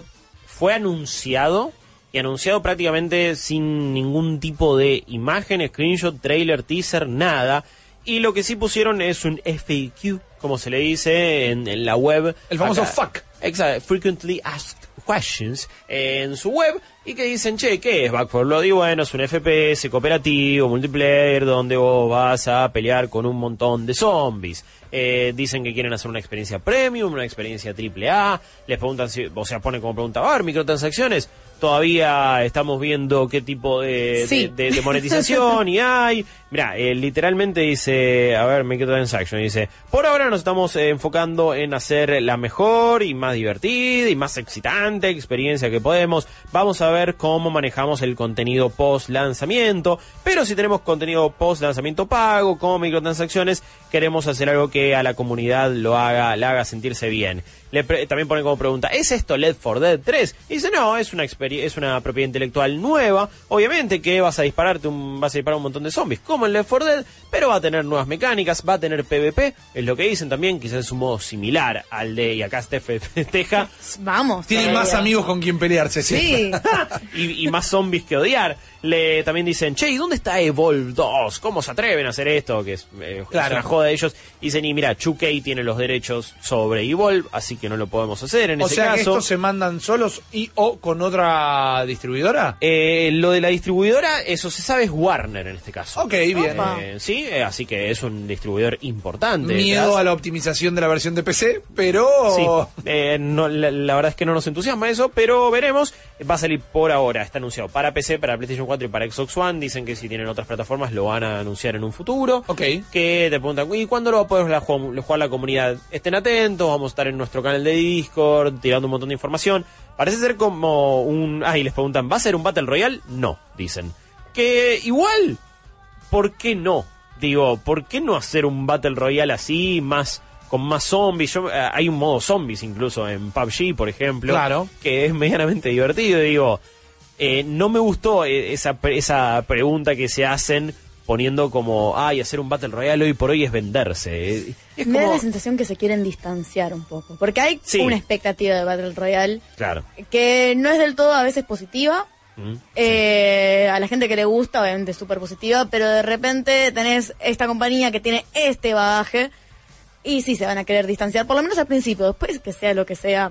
Totalmente. Tiene que ser lo que el mercado demanda hasta cierto punto también, ¿no? Porque hay muchísima gente que se declara en contra de los Battle Royale y sin embargo son el género que está predominando y sin embargo los millones de jugadores que están en eh, los tres títulos más fuertes que siguen siendo Apex, Fortnite y PUBG. Estamos entusiasmados, al menos eh, nosotros tres, por este título. Cuando haya más novedades se las vamos a contar. Y tenemos eh, para el próximo bloque algo bastante interesante empezando a palpitar la GDC 2019. Vamos a estar hablando con un eh, desarrollador argentino de nombre Adrián Nobel que ya está allá, que está presentando un juego. Así que, como saben, son las 11.04. Va a venir una pequeña tanda, va a durar dos minutos. No se vayan a ningún lado porque van a querer escuchar lo que vamos a estar charlando. Malditos nerds. Malditos nerds. Vol- volvimos a la oscuridad para traerte luz. Acá estamos, malditos, eh, con ganas de hablar con Adrián, como les comentaba, pero antes de eso les quiero recordar a todos que la semana que viene tenemos una van premier exclusiva para ustedes de As o Nosotros, la nueva película de Jordan Peele. Hoy fui a ver una peli para que, van a escuchar mi, mi opinión en el episodio Malditas Movies que continúa este programa y me pasaron un tráiler extendido de As y qué Oh. manija que tengo de esta película. Realmente me muero de ganas de verlo, vi escenas que no había visto nunca, me llamaron poderosamente la atención y ustedes la van a poder ver antes que nadie, porque la peli se estrena el jueves que viene, no el otro directamente, pero lo van a ver un... No, el jueves que viene, el 21, perdón, me quedó en la cabeza el 31, el 21, el jueves que viene, pero ustedes la van a ver antes que eso, porque son especiales, porque son malditos nerds y porque los invitamos a 75 de ustedes a ver la peli e inclusive tiramos los pochoclos y la gaseosa en el medio. ¿Qué tienen que hacer? Tienen que mandar un mensaje al 4041 9660 diciendo, hey, quiero ir a ver nosotros con los malditos nerds o la variante de eso que quieran. Nosotros les vamos a estar comentando al final de este programa algunos de los ganadores. Mañana vamos a sortear otros y así sucesivamente hasta el día de la peli. Es una de las películas que me parece que más espero en el año, sobre todo de esta, de esta primera etapa. Y me parece que, aparte posta, vamos a llenar ahí a full el cine con A malditos pleno. y malditas nerds. Porque cuando dije 75 me refiero a 75 pares. ¡Posta, re- Exactamente. me O vuelvo sea, loco. vos vas a ganar e invitás a quien quieras. 150 de nuestros fanáticos y fanáticas. Es un montón, ¿eh? Tremendo. me Es vuelvo un loco. montón. Muchas ganas de ver esta peli. eh, yo no voy a poder asistir a la premier, pero eh, Steffi y yo en realidad tampoco porque es a la noche en el showcase de Belgrano, pero van a ser quienes van a terminar de entregar estas entradas que empezamos a sortear el día de hoy. ¿Viste Get Out? ¿Te gustó Get Out? Bigger Out, sí me gusta. Es un peliculón. Increíble. mí. Es un peliculón. Esta parece que va por todo otro lado. Ah, mira. igual, ¿eh? Sí, dicen que es todo otro tono, que quizás no tenga tanto el comentario político, que lo veo medio difícil igual, porque al fin y al cabo todo es política, pero el otro estaba como muy marcado, ¿no? El otro iba al punto, Sí. directamente. Y creo que es lo que le hizo trascender en ese caso. También, aparte, cómo mezcla el, el género, eh, cositas de género de terror y de horror con eh, todo el contexto sociocultural estadounidense y cómo es una sutileza que a la vez también es una trompada en la cara, porque es súper efectiva. A mí me llama mucho la atención, eh, son esas historias de éxito que te gustan, ¿no? Que te dan un poco de envidia, como que la estuvo escribiendo por un montón de tiempo y no la terminaba de cerrar porque le daba como miedo de, de- de con- si termino el guion, tengo que filmarla. Entonces medio como que no le terminaba de pegar la vuelta y uno dice, pero ya laburaba en medio, ya laburaba en cine, ¿por qué Claro. no se manda? eh, que puede, puede ser medio motivacional para todos, no directamente. Ma- mandate. De hecho, me inspira a ocho veces. Como tengo que terminar eso que tengo ahí y me voy a Hollywood. ya está. bueno, Claramente voy a hacer dinero. Acordate de los pibes, es lo único que te pido. Pero bueno, saben, 40 41 96 60, manden sus mensajes diciendo quiero ir a ver nosotros, OAS, vamos a entender, con los malditos nerds y pueden participar por los 75 pares de entradas que tenemos. Pero ahora vamos a cambiar de tema. Saben que la semana que viene, el sábado a la noche, particularmente parte nuestro avión hacia San Francisco. Nos vamos a cubrir la GDC 2019 con todo, con un equipo bastante grande, con un montón de citas ya programadas para que ustedes no se pierdan nada de eso, como si estuvieran ahí. Y ahora vamos a hablar con alguien que ya está ahí. Estamos en comunicación en directo con Adrián Novel, un desarrollador y productor argentino, productor de juegos de cartas. También eh, ya tiene un par de juegos. Ah, vamos a ver mientras charlamos con él, que ya estás en pantalla y te saludo de paso, eh, ¿Cómo Adrián. eh, su nuevo juego, el nuevo trailer que nos va a contar un poquito también, pero directamente charlemos, te saludo una vez más. Eh, te habla Ripi, estoy acá con Guillo, estoy con Steph y vos ya llegaste a San Francisco para prepararte para GDC 2019. Exactamente, ¿cómo andan? Eh, bien, no sé, ¿se ven, están viendo las imágenes del juego? No. Te estamos viendo a vos en este momento, en algún momento van a correr directamente. Perfecto. Primero, Podés hacerlas con mímica. Si querés, podés hacer lo- los vuelos de los drones con las manos. Droncitos volando. Me encanta directamente. Adrián, eh, llegaste hace mucho a San Francisco. ¿Cómo te preparás? ¿Cómo se viene esta jornada eh, de cara a la presentación del título? Bueno, mirá, eh, yo llegué anoche, llegamos en realidad a Los Ángeles con, con dos colegas y nos alquilamos un auto y manejamos desde Los Ángeles hasta acá, hasta San Francisco, metimos ocho horas, como si fuera la ruta 2 hasta Mar del Plata, pero no, digamos, eh, venimos... La ruta venimos escénica tomaron. Eh, exacto. Y mm, bien, o sea, esta ya es mi cuarta GDC. Ajá. Es un, es un evento eh, gigante. Eh, la verdad es que son, bueno, no, no quiero mentir con los números, pero vi en algún momento que eran como 30.000 personas que venían y se acercaban acá. Y realmente la, la ciudad se, se revoluciona. Ya toda la gente que vive acá sabe sobre la GDC porque de repente se llena de gente, de esta gente que hace juegos. Y, y nada, es, es un evento que todavía no, no termino de descular, no termino de entender porque es gigante. Hay, hay como una frase que decimos entre los que solemos venir que es, siempre te estás perdiendo algo. Ok. ¿no? Esa es la sensación, ¿viste? De que siempre algo te estás perdiendo y no solo es algo, siempre te estás perdiendo muchas cosas. Eh, es, es gigante. Tu cita en este momento, digamos, tu intención a, a lo que te convocaste es para presentar eh, Drone Strike Force, que es lo que estamos viendo en pantalla ahora en este momento, ¿verdad? Tengo, tengo varios objetivos. Ajá. Uno, o sea, el- este juego dio la casualidad de que salió ahora. En realidad no es mi objetivo venir a mostrarlo. Fue medio de, de casualidad que, que el, el- el anuncio, digamos, se hizo ahora. Yo, para que entiendas, yo trabajé en, en ese juego hasta hace eh, unos dos, tres meses. Ajá. Y ahora eh, es una coproducción con otra empresa argentina y una empresa de Estados Unidos. Y bueno, ellos siguieron en lo que se llama finaling, que es lo último, ¿no? En la última sección de backfixing, de pulido, etcétera. Bien. Eh, yo trabajo en Globant, eh, no sé si conocen, Sí, pero claro. es una empresa argentina que trabaja con EA y bueno, ahora estoy trabajando en un, en un proyecto de EA, por ejemplo. Y en este caso a la GDC vine por una cuestión mía, que estoy yo escribiendo un libro sobre game design, sobre diseño de juegos, Mira, y vine para estar cerca, es, es como el momento en el que se nuclean todos los diseñadores de juegos con los que me gustaría hablar, con los que me gustaría tener una reunión para, para entrevistar y para sacar información y poder así enriquecer este libro que, en el que estoy laburando, ¿no? eh, te quiero hacer una pregunta antes de irnos al juego, por ejemplo. Eh, ¿Cómo es la experiencia GDC directamente para alguien que va a laburar, para alguien que va, en este momento vos vas a hacer contactos, pero nos contaste que no es la primera, eh, prepararte, ir desde acá, ¿cómo es todo ese manejo?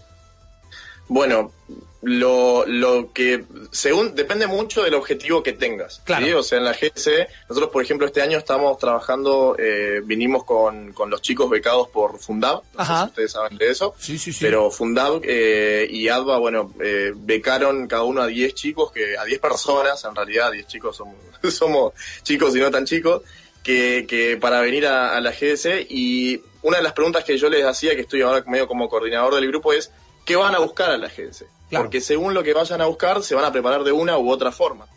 Porque es un evento que eh, cumple, o sea, eh, digamos que realmente podés estar buscando cosas muy distintas y te va a satisfacer, te va, va a cumplir tus expectativas. Pero te tenés que preparar de diferentes formas. Mm, Yo la primera vez que vine tenía un juego que estaba haciendo con unos colegas, que era in- independiente por nuestra cuenta, y lo que estábamos buscando era funding, o sea, buscábamos a alguien que nos ponga la plata para poder hacer el juego y alguien que nos ayude a moverlo, ¿no?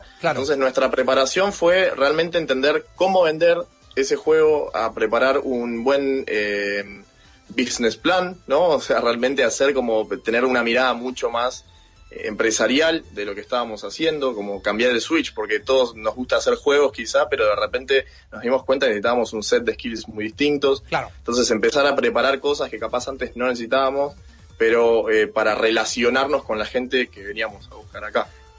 Yo, por ejemplo, en, en, en- esta, en esta edición, digamos, este año, empecé desde hace mucho tiempo, hice un artículo, lo compartí en Gama Sutra, que es eh, como Sí, la- el sitio número uno para los desarrolladores, ¿no? Es como algunos entran a clarín.com, nosotros entramos a gamasutra.com Claro. todas las mañanas. Lo compartí ahí y después de que ahí lo fichurearon, lo empecé a compartir a un montón de diseñadores y desarrolladores eh, para que lo para que lo, lo, lo lean y si les gustaba decir, bueno, voy a escribir un libro y empezar a hacer contacto ya desde ahí. O sea, esa fue mi preparación de esta GDC, ¿no? Claro. Muy distinta a la otra. En una haciendo business plan, en esta realmente haciendo contactos, o sea, nada que ver. Ok. ¿Sabes que Adrián, mientras vos estabas hablando, que describías el tema de ahora estar escribiendo un libro, que tenés un montón de experiencia yendo a la GDC y que ahora podés también darle consejos a la gente nueva que se prepara? Eh, más de un lado sentimental, vos como desarrollador, la primera vez que fuiste, ¿qué fue lo que te hizo dar el salto? ¿Qué tal el salto para ir? Exactamente. Decir, bueno, Bueno, voy a preparar esto. Claro, bueno, en ese momento era que estaba haciendo este juego que realmente le tenía mucha fe. Eh, estábamos poniéndole mucho, yo había dejado mi trabajo de nueve horas para dedicarme a este juego y con mis ahorros vine para acá porque le teníamos mucha fe al juego, había generado mucha expectativa en Argentina y, y fue un fue el salto, digamos, era la GS es el lugar donde tenés que estar si, si querés conseguir ciertas cosas y esas cosas que yo quería conseguir dijo que las voy a ir a buscar, voy a dar como ese salto, ¿no? Y mm, fue desde, de- más que nada fue la fe en el juego, ¿no? Lo que me, lo que me hizo, lo que me hizo querer venir. Y ¿Algún en su momento también tuyo? Fundado que me consiguió la, la beca, ¿no? ¿Algún miedo tuyo? ¿Alguna duda? Esas cosas como muy humanas que nos agarran cuando no tenemos experiencia y nos mandamos de una a algo, algo así. Un, un millón, un millón. Sobre todo empezando por el inglés, decir cómo me voy a manejar en inglés, eh, qué experiencia tengo yo, voy a ir allá donde está lleno de monstruos de la industria, ¿no? O sea, toda la gente, los referentes de la industria vienen y están acá y podés tomarte un café, una cerveza con ellos y decir quién soy yo que voy a estar ahí eh, al lado de ellos. Hay un tema de, de seguridad, ¿no? De confianza en uno mismo. Eh, hay, hay, hay mucho de eso. Es, el evento de repente es tan grande, es, llegás a un lugar y el evento es, es- gigante y decís, bueno, ¿qué hago? Soy una hormiguita. Eso fue otra cosa también, ¿no? Estar, de repente en la comunidad argentina que es relativamente chica y decir ahí más o menos me conocen, saben quién soy y venir acá y ser uno más de, de, de 30.000, ¿no? Que no nadie te conoce, nadie sabe quién sos. Hay, hay mucho de eso. Adrián, eh, me- antes de preguntarte, aunque esto también no lo puedes decir fuera del aire, si el juego en el que estás trabajando tiene sables láser o no, porque realmente me encantaría saberlo. Eh, en, tu, en, en tu artículo ahí en Gamasutra, que se llama Core Focus and Power, a Game Design Methodology, que recomendamos Sí. que lo vayan a leer, en un momento decís que una de las cosas más importantes en el desarrollo de videojuegos es tener sentido común. Y me, me parece Es algo- difícil tener sentido común en cualquier ámbito de la vida. Sí, ni hablar. Sí. Pero Es un gran consejo igual. Claro, a ver, ¿qué, ¿qué significa tener sentido común a la hora de desarrollar videojuegos? Bueno, como tengo un colega que dice el, el sentido común es el menos común de los sentidos, ¿no? Me dice... Pero mm, en, en el contexto en el que lo digo es que tenemos como diseñadores de juegos tenemos muchas herramientas eh, a nuestro alcance. Eh, algunas son la teoría de juegos o, o- o, eh, heurísticas de buen diseño, eh, etcétera. Y una es parte del sentido común. Y, eh, por ejemplo, yo puedo hacer que mi hermanito entienda lo que es un, un- lo que nosotros llamamos un trade-off. Nosotros le ponemos de nombre trade-off, que es cuando algo algo tiene algo muy bueno, tiene que tener algo que lo balancee, algo que, digamos, que, que algo malo como para hacer eh, un balance. Entonces, de repente mi hermanito sabe que si un personaje es muy rápido, tiene que tener poca vida, por decir algo. Ok. Y que si tiene mucha vida, capaz tiene que ser más lento, ¿no? Entonces ese balance. Y ese balance, si bien nosotros lo podemos esquematizar y podemos empezar a teorizar alrededor de eso, parte también del sentido común, me parece. Por eso es que hay mucha gente que cree que es fácil diseñar juegos y que cree que es, que es muy simple y que lo podría hacer mejor, porque muchas cosas no necesitas sentarte a leer un libro, sino que decís, ah, bueno, ok, si es más rápido tiene que tener un desbalance. Estoy poniendo un ejemplo en eso, ¿no? Pero Se comprende. a un montón de cosas. Iba por ahí. Ok, eh, y de esta manera me pongo a pensar, a mí me gusta mucho ver los videos de la GDC, creo que los del año pasado me los vi todos en una sola tarde, Eh, me imagino que ese es un buen lugar para eh, levantar data, no solo data, conocimiento de, de todos lados, te nutrís de muchas características distintas de muchos desarrolladores que tienen distintos sentidos comunes, podríamos llamar. Tendría que haber hecho Claro. eso. Eso, Claro. eso tendría que haber hecho. Sí, sí, ni hablar, ni hablar. Es eh, la cantidad de conocimiento que se conglomera acá, o sea, para que entiendan, quizás los que no saben mucho, es la GDC es un día, un evento de cinco días en el que quizá lo principal gira alrededor de las charlas que arrancan a las 10 de la mañana y terminan a las 6 de la tarde. Y en paralelo hay unas 5, 6, a veces 7 charlas eh, en cada horario, ¿no? Eh, en paralelo y también hay talleres y hay eh, mesas redondas, etcétera. Por eso decimos que siempre te estás perdiendo algo, ¿no? Exactamente. Y, y es, eh, o sea, busques lo que busques, vas a encontrar una charla que te sirve. Y yo lo que siempre le- les digo es, prioricen las charlas en las cuales tienen ganas de hablar con el que está hablando, con el que lo está dando. Digamos, porque lo que siempre pasa es después esa persona se baja y se queda charlando con la gente que, que se le acerca y que le empieza a hacer preguntas. Y eso me parece lo más valioso de estar acá, porque si no esas charlas después se pueden ver en YouTube o en el GDC Vault, ¿no? que es un, un sitio de ellos donde ellos suben todas las charlas, Claro. se pueden ver ahí, o sea, ese conocimiento lo puedes agarrar, pero lo que no puedes agarrar es el contacto, el estar ahí, el tenerlo ahí y poder hablarle y darle tu tarjeta y generar un contacto. Eh, Y en ese caso, ¿quién fue la persona que quizás más te flasheó haber conocido? Digo, eh, que dijiste, no te puedo creer que estoy teniendo una charla o tomando una birra con esta persona. Bien, es una buena pregunta. El, el año pasado me interesaba mucho conocer a- al lead designer de Guerrilla, que son los designers del Horizon. Sí. Eh, él dio una, una charla en el, como en el horario estelar del jueves y me tuve que quedar en la charla, hice una argentinidad ahí, me tuve que quedar en la charla anterior para, para tener lugar. Doble O sea, función. Claro, tuve que hacerla de doble función para poder quedarme porque si no se llenaba de gente y no la podías ver. Claro. Entonces me senté adelante del todo y bueno, cuando terminó la charla me quedé hablando. Increíble la onda del chabón, nos quedamos, Eric Volges se llama. Nos quedamos hablando, atendió a unas 15 personas que le, se le tiraban encima. Esperé a que lo en todas y nos quedamos charlando con él, la mejor de las ondas y eso es, es ingarpable.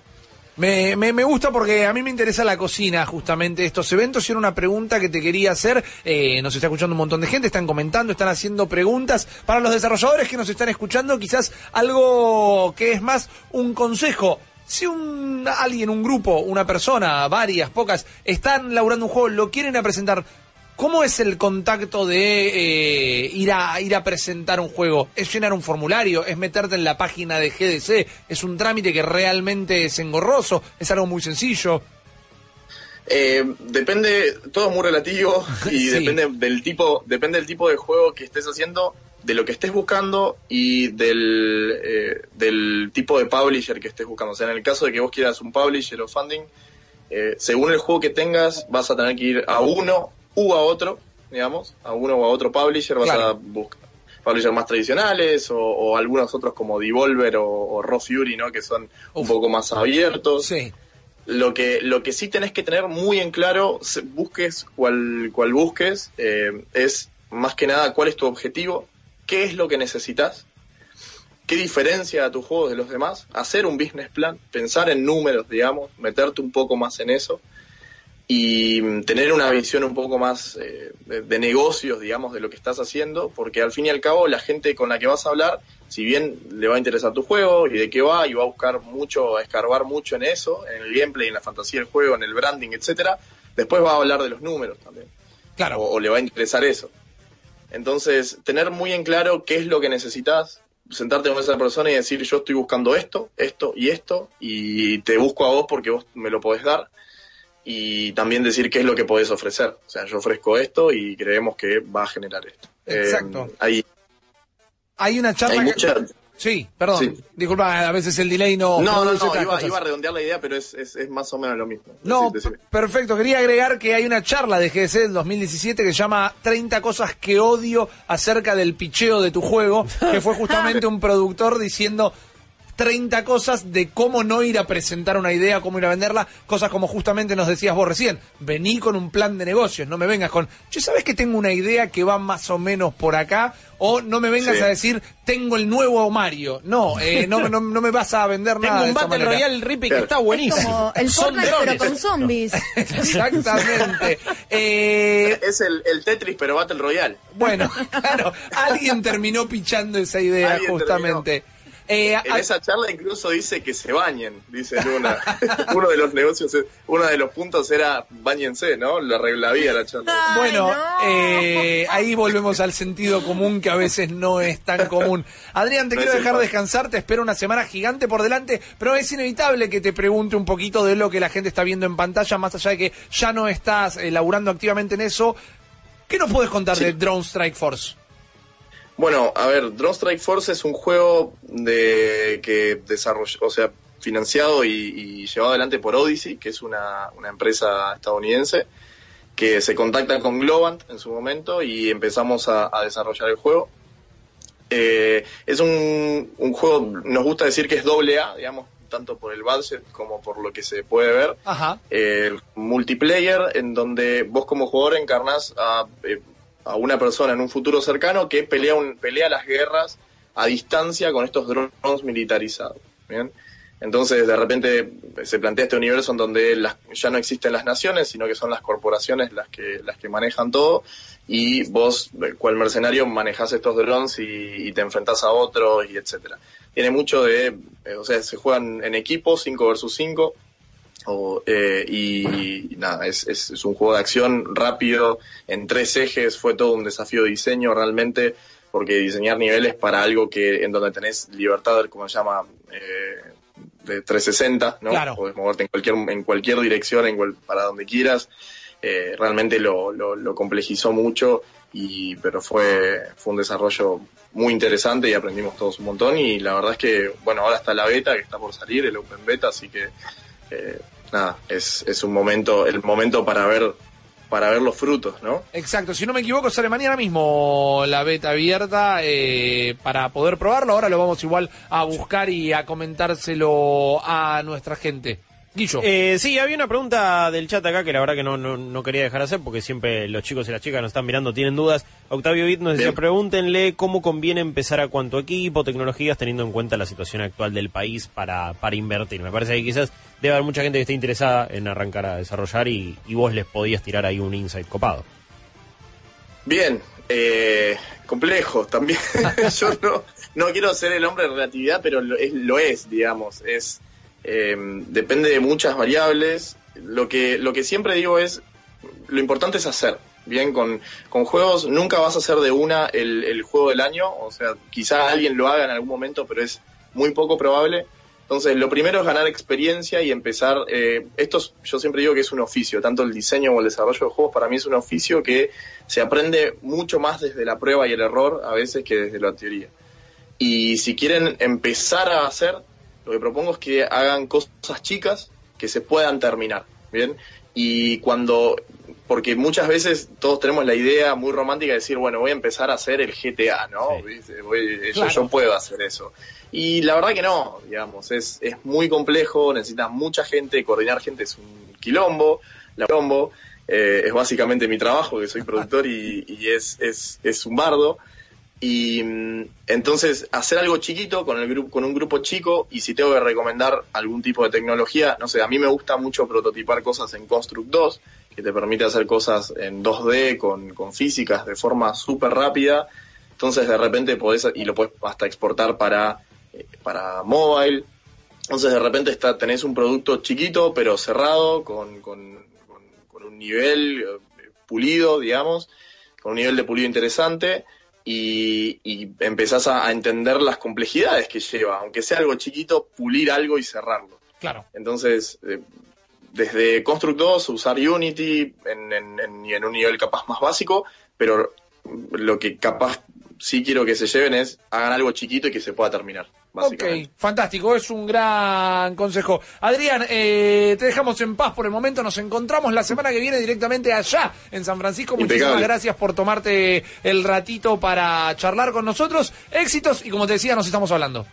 Al contrario, muchas gracias a ustedes y nos, nos estamos hablando, estamos viendo. Saludos, entonces era Adrián Nobel, eh, productor, desarrollador, buena data, buenos consejos. La verdad, eh, hay que bañarse no solo cuando vas a pichar un juego, también, ¿no? O sea, Hay que lo, bañarse. podés, lo podés hacer todos los días si querés. Está bueno eso, está bueno el consejo. Hay que Porque tomarlo. hay veces que como sanidad, sanidad no, como que higienizarse 101, hay gente que no lo tiene, gente que sí, está bueno que se ponga por explícito. Es una materia fácil de llevarse. Para dejarlo en claro, eh, la beta cerrada de Drone Strike Force comienza mañana efectivamente. Pueden ingresar a dronestrikeforce.com, dronestrikeforce.com y ahí dejan su mail para una chance de participar por la beta cerrada. Nosotros nos vamos a tomar un minutito para informarlos y enseguida volvemos. Ahora, en un minuto, Malditas News, by Claro.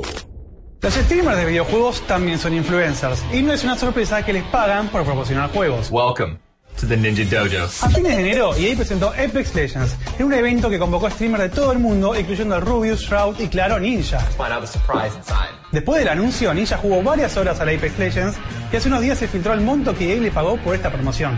Un millón de dólares. Ojo, ese valor fue solo por el primer día. Y aunque la popularidad hizo que el streamer jugara Apex unos días más, finalmente volvió a Fortnite.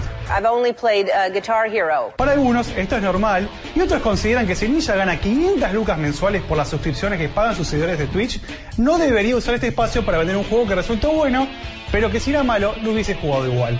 ¿Y vos qué opinas? That was so sick, dude. Malditas News, powered by Claro. Más información en malditosnerds.com. Recuerden, eh, malditos, malditos nerds, que se pueden llevar entradas para la Avant Premiere, para la función privada que tenemos de Us, de nosotros, la nueva película de Jordan Peele, de quien fue responsable por hacer la gran Get Out, que ojalá les haya copado, porque en realidad de eso se trata el cine. Ojalá que te haya gustado, no si está buenísimo o no para mí, sino que la haya disfrutado, pero tiene pinta de ser una gran película, uno de los grandes estrenos de este de esta primera mitad del año, así que manden su mensaje, mensaje, mirá, mensaje al 4041 9660. Yo aconsejo ver el tráiler porque la verdad que te inspira, te llena el ocote de preguntas. Sí, posta. Sí, Porque medio miedo. De repente, en, eh, flashás como diferentes películas, todo el tiempo le querés sacar como la letra. Sí. Ok, este es como eh, la de la familia que está en el bosque, no puede hacer ruido. No, pará. Y encima salieron. son ellos, es como, qué, qué loco que te persiga alguien que sos vos mismo, que por lo menos tiene tu Un- misma un doppelganger. Sí, eh, un doppelganger que venga a matarte. Exactamente. O algo que no sabemos exactamente qué va a suceder, porque el trailer también juega con mucho misterio y está bueno no saber exactamente lo que va a pasar. Así que 40 41 96 60 nos escriben, nos dicen si quieren ir a ver la a función de As de nosotros, porque ahí va a haber 75 pares de malditos y malditas nerds. Hermoso, exactamente. Les recomendamos que invitamos también el Bochoclo y la gaseosa y les recordamos que manden también sus imágenes al 4041 96 60 que en el próximo bloque vamos a resolver el eh, Fashion eh, Nerd Police para decirles quién necesita más que nada pasar por una experiencia gambino. Ahora volviendo a los videojuegos, vamos a hablar un poquito de deportes electrónicos. Vamos a tomarle prestado el bloque al gran Kevo Sí. porque... eh, esta noticia a mí no me sorprende y ya les voy a contar por qué, pero la verdad que me encanta. Es, eh, es una persona a quien aprecio mucho, eh, nunca tuve el gusto, me gusta mucho lo que hace, consumo todos sus productos, eh, particularmente la música. Es el señor Snoop Dogg que se va a meter a hacer una liga de eSports. Eh, Snoop Dogg Dogg está lanzando y de hecho en estos momentos eh, se, Ahora se- mismo, right now. se estuvo o por lo menos empezaba creo que a las 9 de la noche de, de, de acá, ¿no? Por supuesto, de la República Argentina. Empezaba lo que es la eh, Gaming, no, la Gangsta Gaming League, así se llama. Me encanta. me Snoop encanta. Dogg lanzó una liga de esports, o una liga de torneos que son más bien del estilo nos juntamos algunos amigos y amigas y hacemos unos partiditos de Madden. Claro. Y el ganador tiene el título de Top Dog con 2G. Me encanta. Y de 11 mil dólares. Ok, ¿qué suma? Está bien. Yo también cuando me junto con mis amigos y mis amigas. Claro, streameamos, Tenemos sorte- como estos 11 mil dólares por acá. Qué suma caprichosa, ¿no? Sí. 11 mil dólares directamente. ah, once lo mil vamos a Snoop. cincuenta. Venía escuchando en un camino a la radio porque lo quiero mucho. Bueno, en estos momentos sí, de hecho se está jugando en estos momentos, es muy gracioso. Ahí, patas, te, te paso el link, no te preocupes, porque es interesante, le está comentando un partido de eh, Madden. Hay eh, 800 personas viendo, eh, viendo en este caso en Mixer. Yo acá, eh, Pum, y ahí ya está, lo podemos, lo vamos a poder ver en vivo. Acá estamos escuchando porque más allá de la noticia de, sí, bueno, Snoop Dogg lanza una liga de gaming que se llama Gangsta Gaming League, gran nombre, Mal. GGL en ese caso, y que haya un premio, que sea de Madden. Es la figura de Snoop Dogg a nivel gaming, ¿no?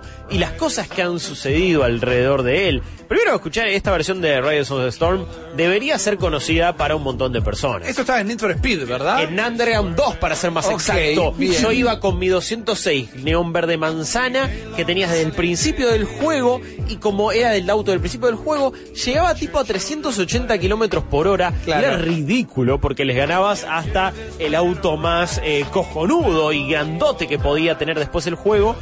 Uno de los mejores Need for Speed, Underground 2, yo de repente me ponía a diseñar los autos ah, que tenía por ahí, pero por ahí los usaba. Eh, ¿Le ponías mucha luz de neón abajo? Oh, siempre. No podía faltar la luz de neón en ese caso. ahí. Sí, no, el- el- hasta el piso, bajo hasta el piso. Hay, había una, hay una fanpage en Facebook que se llama Bajo hasta el piso, fuera de joda. Eh, muy bizarro. Pero Bizarro que sepas que existe. eh, lo vi en una calca una vez y me llamó la atención, honestamente. Locos por eh, bajo hasta el piso.com. Más o menos en ese caso, sí, es verdad, el club de los bajos hasta el piso. Exacto. Pero el, el Snoop posta que ha sido una figura bastante relacionada con el mundo de los videojuegos. Quizás en el último tiempo, no se digo por las razones equivocadas, sino por cosas medianamente ridículas que han pasado.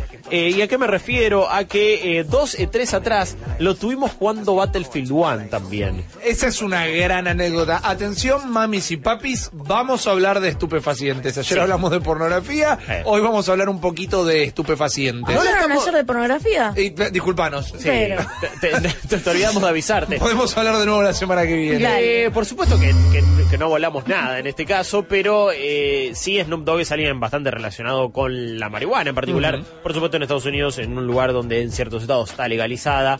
De hecho, esta liga, eh, fuera de joda, más allá de que ahí le ven eh, tremendo socotroco en la boca realmente a Snoop mientras jugaba Battlefield 1 en el stream oficial de Electronic Arts. Eso fue increíble. Eso, eh, eh, 3 2016. Sí. Era un edificio donde estaba toda la presentación de Electronic Arts. Se sabía que había un evento con famosos. Estaba, yo Estaba los Wiz. Khalifa, Jamie Foxx. Eh, El petizo de High School Musical. y, petizo, me eh, caga piña. Sí, pero- para. Pero igual eh, eh, sí. No, Zac Efron, gracias, Zac Efron, que también tiene una cara de estar perdidísimo. Yo no me olvido más, estábamos con Max y Mika a punto de entrar en una carpa a probar Titanfall 2 por primera vez en la terraza de este edificio. Y de repente viene una nube con un perfume bastante extraño, bastante espeso y digo, che, qué raro este perfume acá con toda esta gente. Todavía no era legal eh, el consumo Claro. di- di- didáctico, iba a decir, eh, recreacional De la marihuana en Los Ángeles, porque era el año 2016. Pero había un Pero había impunidad de Snoop. terrible. Y ya está, es Snoop Dogg. ¿Qué le van a Eso decir? es una realidad. de repente me empiezan a entrar mensajes de texto. Están streameando Snoop Dogg completamente Qué loco, fumado. Están todos fumados jugando a Battlefield 1. Dije, ah, con razón, estoy un piso arriba de esto. No se podía, estábamos al aire libre y no se podía estar de la baranda. Aparte en la imagen, vos ves que Snoop va y viene nomás. Va para adelante, va para atrás y no está haciendo. Vos mirá los ojitos, está como... No está haciendo nada. Eh, eh, lo que sucedió ahí en ese caso, estaba jugando Battlefield 1. Eh, tuvo hace poco un evento también muy extraño, de un juego muy extraño que tengo muchas cosas para decir, eh, que se llamaba SOS, y que era una especie de eh, pero el reality, Expedición Robinson y un Battle Royale. Donde en teoría era un... Mirá, también ahí... Amo que el humo le rompa el croma, me pone loco. el humo La le impunidad de nuevo. Era un juego en el que eh, en teoría se planteaba todo como un reality y eh, estaba en el meta del juego que la gente te estaba viendo y si te bancaban y votaban por vos podías tener o mejores ítems o mejores estadísticas o algunas más chances Una de integración con, Twi- Sí. con Twitch. Con Twitch. Eh, y o la gente se podía matar entre sí o también podían cooperar y hacer alianzas para escapar, que vos tenías que chorear una reliquia y escaparte en un helicóptero que de repente llamabas. A su vez había eh, unos monstruos que estaban en la isla. La verdad que el juego tenía un concepto interesante. ¿Qué pasa? Para mí hicieron un programa muy extraño de utilizar influencers y streamers para promocionar su juego. Claro. Muchas veces no estaba del todo aclarado todo eso y era un poco extraña. ¿Qué pasó con Snoop que lo estuvo jugando ahí en su canal de Twitch, no? Y vos dirías, ¿lo estuvo jugando? Bueno, no, tuvo el poder, eh, la habilidad muy, muy grosa de controlar el juego con, con la mente, eh, hacer telequinesis. Me encanta. Porque en un me momento tipo encanta. tenía las, ya las dos manos en el aire y, el, y alguien lo estaba jugando. Se olvidó, se olvidó por completo de lo que estaba fingiendo. Igual, en un momento ya empezaron a mostrar a su jugador fantasma, ¿no? Lo tenía creo al que lado. sí, creo que ya después tipo blanqueó porque Claro. ya no daba. Aparece la cabecita, viste, como un duende ahí. Mal. Eh, Snoop eh, no solamente está relacionado al mundo de los videojuegos por eh, Battlefield en ese en esa E3, por en este caso SOS, por esta liga Gangsta Gaming League, sino porque en realidad no creo que sea fanático de Spyro, pero es lo que nos hicieron creer en una publicidad muy copada que metieron donde recibía un drone de Spyro. Él dice, "Oh, estoy, estoy en mi estudio, pum, que no, me va a llegar algo recopado, no saben, no se dan una idea. Y de repente, dale, vení, seguime, chango, seguime, le tira. Y dice, "Ey, ¿qué está pasando acá? Y va a venir volando el dragoncito と violeta más capo de todos los... Spyro, what up, baby? What up, baby? Es una remera que diga Spyro, what up, baby. Es un genio total. Eh, me- eh, les tenemos que preguntar a los chicos de DAM primero eh, cómo, cómo piensan que se lleva a Snoop con los videojuegos o si realmente es auténtica la fascinación que tiene ahí con Spyro de Dragon. Igual buen drone, eh, quiero decir. Gran dron- si el fuego lo escupía de verdad, eh. Un Sí, sí, detalle sí. para aclarar, vieron que al principio yo dije, Le pone la cadena, vuelo loco. no me Gangsta. sorprende tanto que haga esta. Estoy desesperado por pedir un tema. ¿Tenés eh, Seven Days of Funk, el disco Do My Thing? Es mi tema. Do My Oh, Thing. Let bueno. me do my thing. Me vuelve loco. Bueno, Eh, el, el pasito está en Fortnite. Obvio. No, no me sorprende que hiciera una liga, porque más allá de la imagen de Gangsta y de, de toda su carrera de rap, el flaco es un tipo súper familiar, entrena el equipo de fútbol americano de los hijos chiquitos, hizo una liga y contribuyó con la liga de fútbol Y americano un show en infantil. Netflix de eso. Es verdad, es verdad. Sí. Eh, es un tipo que le- de Gangsta le quedó el pasado y la historia, y no te digo que no la que. No te digo que no la recontrarrompa y que tiene más calle que nosotros tres, seguro. Pero es un tipo bastante bajado a tierra dentro de todo Snoop. Sí, sí, a ver, más allá de, de que vive en una nube. Claro. Claro, literalmente. Sí. Igual yo imagino como como la idea de esta liga, que literalmente, como vos decís, súper cotidiano, vio a los pibes jugar y dijo, yo tengo la plata para hacer una liga. Claro. O capaz que estaba organizando una liga para los nenes y la gente se empezó a sumar. y de Se algo olvidó de los nenes en algún claro, momento. Se hizo grande. Es Eh, como...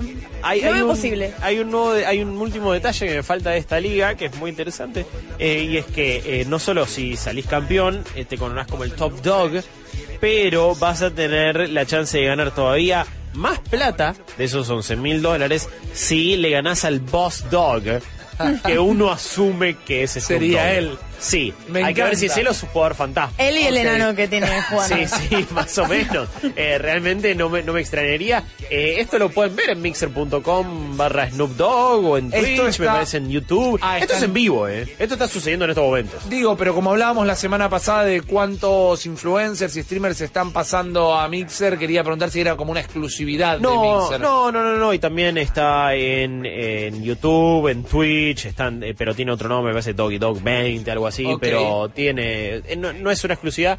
Eh, también lo que tiene Mixer es que, bueno, eh, seguramente algún tipo de acuerdo habrán logrado, Mixer mismo le estará pagando como para que lo streamee ahí. Eh, Me es- imagino, claro. que son, esos son acuerdos que está empezando a hacer Mixer porque necesita influencers de peso también transmitiendo en su plataforma, eh, que además es una plataforma que propone que el streamer gane plata sin que vos como usuario tenga que ponerla, simple, te, te, te paga por los minutos que vos lo estás viendo. Entonces como que hay un, hay un acuerdo un poco más leve y que requiere menos todavía del usuario. O sea, no contribuís eh, vos como en Twitch que te haces un... Con la suscripción, con los bits, con esto. Igualmente con, con Twitch, una vez que vos estás mirando un streamer, eh, si aparece publicidad, ya el streamer está recibiendo algo. Claro. Eh, pero en este caso tiene, tiene ese tipo de monetización que me parece interesante. Esto está, esta liga está presentada por Mary Jane, que... eh, Justamente. Sí. Porque sí. Es la compañía de Snoop que eh, ya saben de qué trata. Eh, su De, nombre de la novia de Spider-Man. Claro, Mary, Mary Obviamente. Jane Watson. Hace remera, figura, álbumes de figuritas. Y eh, algo que parece a esta altura que debe ser medio obvio, pero que yo entiendo que se puede tomar para la chacota y de nuevo no estamos haciendo apología de nada, pero la liga explícitamente dice que no tiene drama eh, con el consumo, consumo en cámara. Sí. Eso es algo importante porque en, en Twitch no se puede. En realidad, él ha transmitido en Twitch, pero digo, para el usuario común, si no sos Snoop Dogg, eh, Snoop Dogg, no podés directamente. No, claro. Eh, pero, no digo deberían dejarte. Lo que quiero decir es que cada vez en más lugares de los Estados Unidos se está eh, legalizando el consumo recreacional. Entonces, en algún momento va a tener que haber algún tipo de modificación. No obligatoriamente, pero eh, se entiende que si es legal y bonito, no tendría por qué haber problema que suceda en cámara. Mira, por ahora esta transmisión está saliendo también en Twitch. Ok. Eh, así que ya ha, ha salido eh, consumiendo, en este caso, lo que uno asume que es un cigarrillo de droga, ¿no? Ajá. Porque tampoco es que eh, él quizás lo habrá dicho explícitamente, pero sabiendo que es Snoop Dogg, qué sé yo, pero sí es verdad que, que- que es interesante ver qué hacen estas plataformas de streaming con respecto a este tipo de contenido, que de nuevo puede quedar en el chiste o no, siempre se puede hacer un análisis profundo de un montón de cosas y de cómo se empiezan a hacer estos torneos, pero también me parece que lo último que, que, que, eh, que rescato de este tema es como alguien...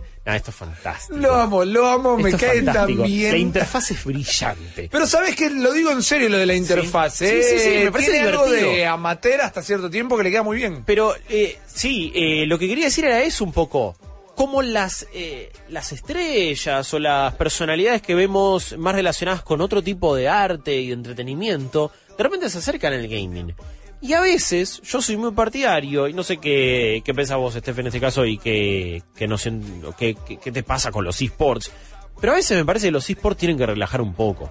Y tienen que ser menos de saco y corbata. Y tienen que ser todo menos transmisión de fútbol de primera. Y me parece que si está Snoop así haciéndolo medio en joda y tranquilo, hasta le puede hacer bien a la escena. ¿Vos qué, qué te pasa con los esports y con, con este tema específicamente? Es que completamente, vos ahora tenés una nueva escena deportiva, lo estás planteando de una nueva manera, pero con una estructura vieja. De hecho, Claro. como hay, no hay falta de locutores o de gente que pueda relatar, no hay falta, hay gente que Claro. siempre practica, pero contratan locutores, gente que está experimentada en lo que es un deporte tradicional. Sí. Entonces, obviamente vas a recaer en lo mismo de siempre, la misma estructura, la misma seriedad, Mm. que de repente los equipos de esports a veces no tienen. o le generan una presión extra que eh, no puedes comparar. No puedes comparar un Sí. eSport con un deporte. normal. Inclusive cuando los casters están, eh, digamos, curtidos en la propia escena, sí se imita un poco o se emula a las transmisiones eh, tradicionales y ahí es donde caen en esta cosa bastante rígida que no termina teniendo mucho que ver. Espero que le vaya súper bien a. Noob, eh, espero que transmita luego este programa también para poder mirar un poco. A nosotros eh, con Guillo el, mu- el Madden particularmente nos gusta Sí, mucho. Las dos personas de Argentina que juegan en el Madden, Sí, claramente. sí. Puede Sí, sí. haber cinco. Nosotros Cinco. somos dos de esas cinco Un directamente. abrazo a todas las personas que participan en la Liga Argentina de fútbol americano. Hay algunas cuentas de Twitter que siguen a full NFL, hay podcast de NFL. Así que le mando un gran abrazo a todas esas personas. Y eh, lo último que quería que escuchemos, perdón, eh, sé que nos extendimos un poco, es a Snoop relatando UFC. Esto es un paquete eh, y, una, y una cosa especial que metieron para el último UFC de Electronic Arts. Ahí está, escúchenlo. I told you, man, when your health bar get low, you gotta back up. Y así está jugando UFC. Oh, sweet, sweet. Y es Me encanta. excelente. No tiene. A ver, no tiene ningún sentido todo lo que está diciendo. Ni va exactamente con lo que está pasando en la acción. Pero es realmente Bueno, muy gracioso. Había pero- tenido un paquete de voz de Call of Duty Black Ops 2, si no me equivoco. Los relatores de este juego ya no tienen mucho que ver con lo que está pasando, Mal. sino va a tener que ver que sea con la voz de Noob, aunque Sí, sea. Gente, nos queda un bloquecito más, nos vamos a ir un minuto, enseguida volvemos para el último bloque de este Malditos Nerds. Ahora, en un minuto, Malditas News, by Claro. Los jóvenes gamers de los 80 no aprendían geografía de la escuela ni de los libros, sino de los juegos educativos de la saga Carmen Sandiego. Las seis ediciones de Carmen fueron un fenómeno instantáneo, pero que duró menos que ese Pokémon que jugabas con trompos. Este año, sin embargo, Netflix resucitó a Carmen Sandiego para una serie animada que tuvo bastante éxito y que hoy vuelve a il gaming pero de una forma completamente original, como un plugin de Google Earth que podés jugar en celular, en tablet o en tu navegador. En esta breve aventura de Carmen Sandiego tenés que recuperar las joyas de la corona, empezando en Londres y viajando por el mundo con sutiles pistas que con un poquito de cultura general vas a resolver de una. Esperemos que sea un teaser de un juego un poco más sustancioso. Nada me va a detener. Malditas News, powered by Claro. Más información en malditosnerds.com. Último bloque con información en directo desde la India. Ten- Tenemos corresponsales allá Ok, que nos bien. contaron más o menos lo que pasaba ahí en la India, que arrestaron a 10 chicos por estar jugando el PUBG en el celular. Ajá. Parece que los chicos estaban jugando en la calle, tranquilos, súper compenetrados. Y no se dieron cuenta que eh, 10 oficiales de policía se les acercaban para no solamente incautarles los celulares, sino para llevárselos a la cárcel. Ellos estaban en la calle. Sí, estaban digamos, en- jugando tranquilo en la suya, se los llevan ¿Y presos. por qué se los llevan presos? Y porque en Gujarat, esperemos que esa sea el- la Y lo pronunciación de esa con localidad. tal confianza que no te lo voy a... Gujarat, claramente, bien. sí, en mis viajes por la India me enseñaron cómo se dice. Está prohibido el PUBG, no el Fortnite. No- El PUBG El específicamente. PUBG específicamente. eh, porque dicen que es un juego demasiado violento, que es un juego que no solamente, bueno, incita a la gente a ser violenta entre sí, sino a eh, actitudes que desvían a las personas como estudiantes, como un ser humano funcional Ok. dentro de su adolescencia, por ejemplo. Pero esto solamente pasa en este distrito. Eh, lo, lo que me parece muy llamativo es que la empresa de PUBG haya salido a responder con algo así como, no, bueno, estamos de acuerdo con la decisión de Gujarat. Ah, rarísimo. Se bajaron. Eh, sí. Queremos, sí, no sé, Bajaron no el sé. copete. Eh, queremos poder ser un gran apoyo para la comunidad, entendemos lo que ellos están diciendo. Eh, bueno, evolucionaremos. Ok, ¿qué qué mensaje, no? Namaste terminaron diciendo directamente. Exactamente. La gente de Tencent salió a dar esta respuesta. Eh, entiendo que son, es, es un gigante asiático, por lo que quizás tiene algún tipo de interés en mantener eh, su, su boca limpia en esta región. Pero es rarísimo que salgan a, lavarse las manos así. Es muy raro. De hecho, bueno, Tencent no, Bluehole Ah, ok, está bien, sí. bien. salió a, a decir esto. Los desarrolladores directos, Tencent es quien tiene los derechos, bárbaro. Claro, pero de vuelta no tiene ningún sentido, no te parás de ningún lado en particular. Eh, y vuelve de vuelta a la mesa el debate de los videojuegos provocan violencia, provocan actitudes violentas. Sí, un tema súper noventoso, si lo podemos decir de Uf, alguna manera. pero eh, de- inclusive te diría desde los 80 que salieron los videojuegos, el Just Say No. Claro. Fíjate porque eh, todas estas tendencias hacen que seas un desviado y después fue como evolucionando un poco, pero evolucionando un poco de, una misma manera, ¿no? Claro. Siempre que pasaba algún quilombo se culpa algún videojuego violento. Sí. Y en este caso se verá que la culpa de eh, estudiantes desviados es el PUBG. Es, es rarísimo que el estudio se haya abierto así de gambas.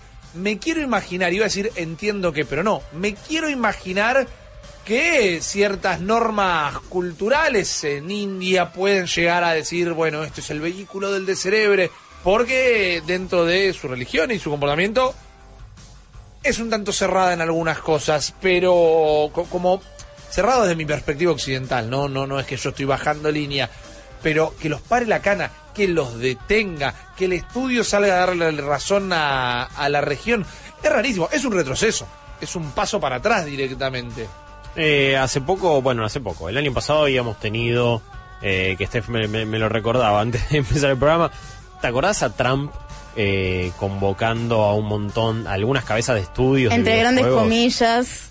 Sí. Ah, ahora me ¿Te estoy acordás? acordando, sí, y sí, que sí. habían hecho un compilado de... ¡Oh! Estos son los juegos violentos. Qué terrible, ¿eh? Decía, Claro. no, ¿viste? Ay, er- ay, y era ese tipo discurso. Modern Warfare 2, ponían, y una cosa así. Eh, es medio una discusión eterna. Es también eh, decir que loco igu- igual, digo, hay algo que es, es medio, quizás puede ser interesante detrás de toda esta cosa que es hasta tragicómica por Claro. momentos, y es cómo se deberían preparar las autoridades y las fuerzas policiales para lidiar con situaciones que suceden con la tecnología, con el mal uso o uso indeseado de la tecnología. Y en este caso de eh, pibes que quedan, eh, que son metidos en cana o son por lo menos detenidos Sí. por haber estado jugando un juego y por sobre todo haber dicho que estaban tan metidos en el juego que ni siquiera eh, se dieron, dieron cuenta que venía la policía, entonces, ah, listo, al patrullero. Acuérdense, esta historia va a tener un va a tener un seguimiento. Algo va a pasar atrás de esto, porque no creo que se quede callado toda la comunidad. Puede llegar a haber algún tipo de respuesta y la vamos a estar comentando. Nos estamos súper yendo y nos olvidamos que tenemos que eh, entregar las experiencias gambinos. Eh, Steph, va a ser la primera vez que nos vas a ayudar. Necesitamos la perspectiva femenina. Vamos a ver a los preseleccionados por nuestra producción y vamos a decidir de estos cuatro cuáles dos necesitan más que nunca la experiencia gambino. Vamos con el primero directamente. Uy, qué cara de enojado que tiene este Uh. muchacho, ¿no? Eh, me gusta. Bastante bien la barba, ¿eh? Eh, Está bastante prolijo, no sé cuánto pelo hay para recortar, pero quizás quiera hacer un cambio de estilo en la barba. Le perfilaría, perfilaría esta, las cejas.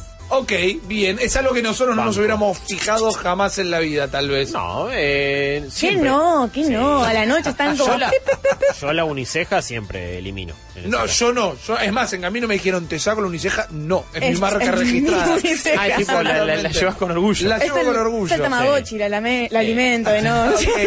Eh, la riega. Tenemos acá un segundo participante que tuvo alguna intención eh, de estética en su cabello en algún momento y que se le fue de mambo directamente. No se le descontroló. Tuvo un germen ahí de voy a ponerme un color y se descontroló. Yo creo que acá hace falta. Sobre todo en el pelo. eh, y te entiendo también. Ahora yo eh, ahora entiendo de lo que es eh, meterse color en el tinturas. pelo. Claro. las tinturas. Me estoy, gracias por haberme recibido en su comunidad. Por Yo sé que vos, bienvenido. Estuviste muchos años ahí, Steph, eh, no sé, eh, ta- también, sí, Yo, ¿no? sí, siempre, Claro. siempre, siempre, siempre. Es un mundo complejo, entonces... Requiere eh, mucho laburo. No se lo deseo. Ok. Eh, no, es un quilombo. Pero me, me, me parece... Uh, Ok, acá yo veo, acá el Snoop Dogg latinoamericano directamente. eh, me gusta porque. oh, de una banda tributo hermética. También, acá tenemos un laburo completo. Acá tenemos un pelo. ¿Sabés qué te voy a decir, amigo, a vos? Si ganás, no sé Para tu nombre en este momento, animate al corte de pelo. Eh, yo- animate un sí. cambio de look, animate un cambio de estilo. Y para mí es una fija. eh, Yo, para mí este, este pibe ya gana. No porque te quede mal, sino porque. Es una revolución. Yo es sorpre- sentiría que le cambiaría toda la imagen personal. Exactamente, iba a decir exactamente lo mismo. Vamos a ver el último entonces, ahora antes de retirarnos. Oh, pues, pero Amigo, este este necesita las dos Ah, experiencias sí. Gambino el solo. Esta es selva natural. Ahí está, metimos un ser tanquiana ahí. Eh, hay mucho laburo ahí. Hay mucho laburo para Mucho hacer. rulo, en ese Eh, caso. Estef, Envidio eh, igual esa porra, eh. te vamos a dar la potestad de uno, va a ser específicamente el que vos digas. No lo vamos a discutir nada. Vos tenés el poder de elegir uno de estos ganadores, nosotros vamos a elegir el otro. Hmm, yo tengo un Yo sé que el muchacho ya tiene el pelo teñido, sabe que con un rebajado eso va bárbaro. Así que me parece que el muchacho que tiene la selva amazónica con el pelo virgen, que nunca sé, el otro muchacho. El último de todos, el último digamos. muchacho. Ok. Que se nota que jamás hubo ningún tipo de experimentación ahí. Ok. Y no por decirlo de mala, ¿eh? No, sino no. porque Igual te estamos dejaste el para pelo a los decirlo. Ok, bien. Eh, capaz que encontraremos eh, la piedra filosofal ahí adentro.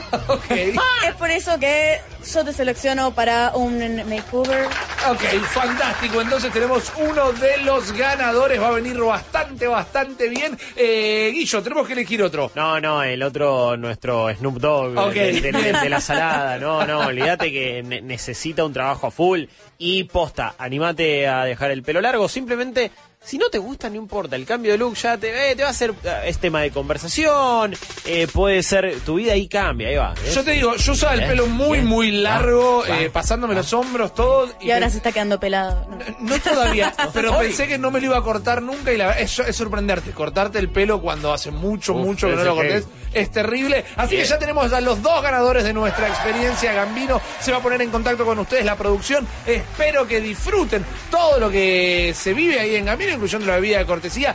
Y díganle sí a la mascarilla facial. También, no, no, no duden de su Vayan hombría, con mucho disfruten. tiempo. También, vaya, sí, despejen la agenda Sí. porque la experiencia de Gambino. Pero nosotros nos callamos y arranca otro, arranca un nuevo episodio de Malditas Movies, donde con Guillo, con Chopper y con Maxi vamos a estar comentando estrenos y Sí. películas que creemos que realmente vale la pena ver. Muchas gracias a todos por acompañarnos. Gracias, Steph. Gracias, Guillo. Gracias. Ceci, Tebo, Nico Patas. Nos voy con un saludo cortito el día de hoy porque nos quedamos sin tiempo. Quédense, que ya sigue todavía más Malditos Nerds y nos vemos mañana a las 10. Adiós. Malditos nerds. Malditos nerds.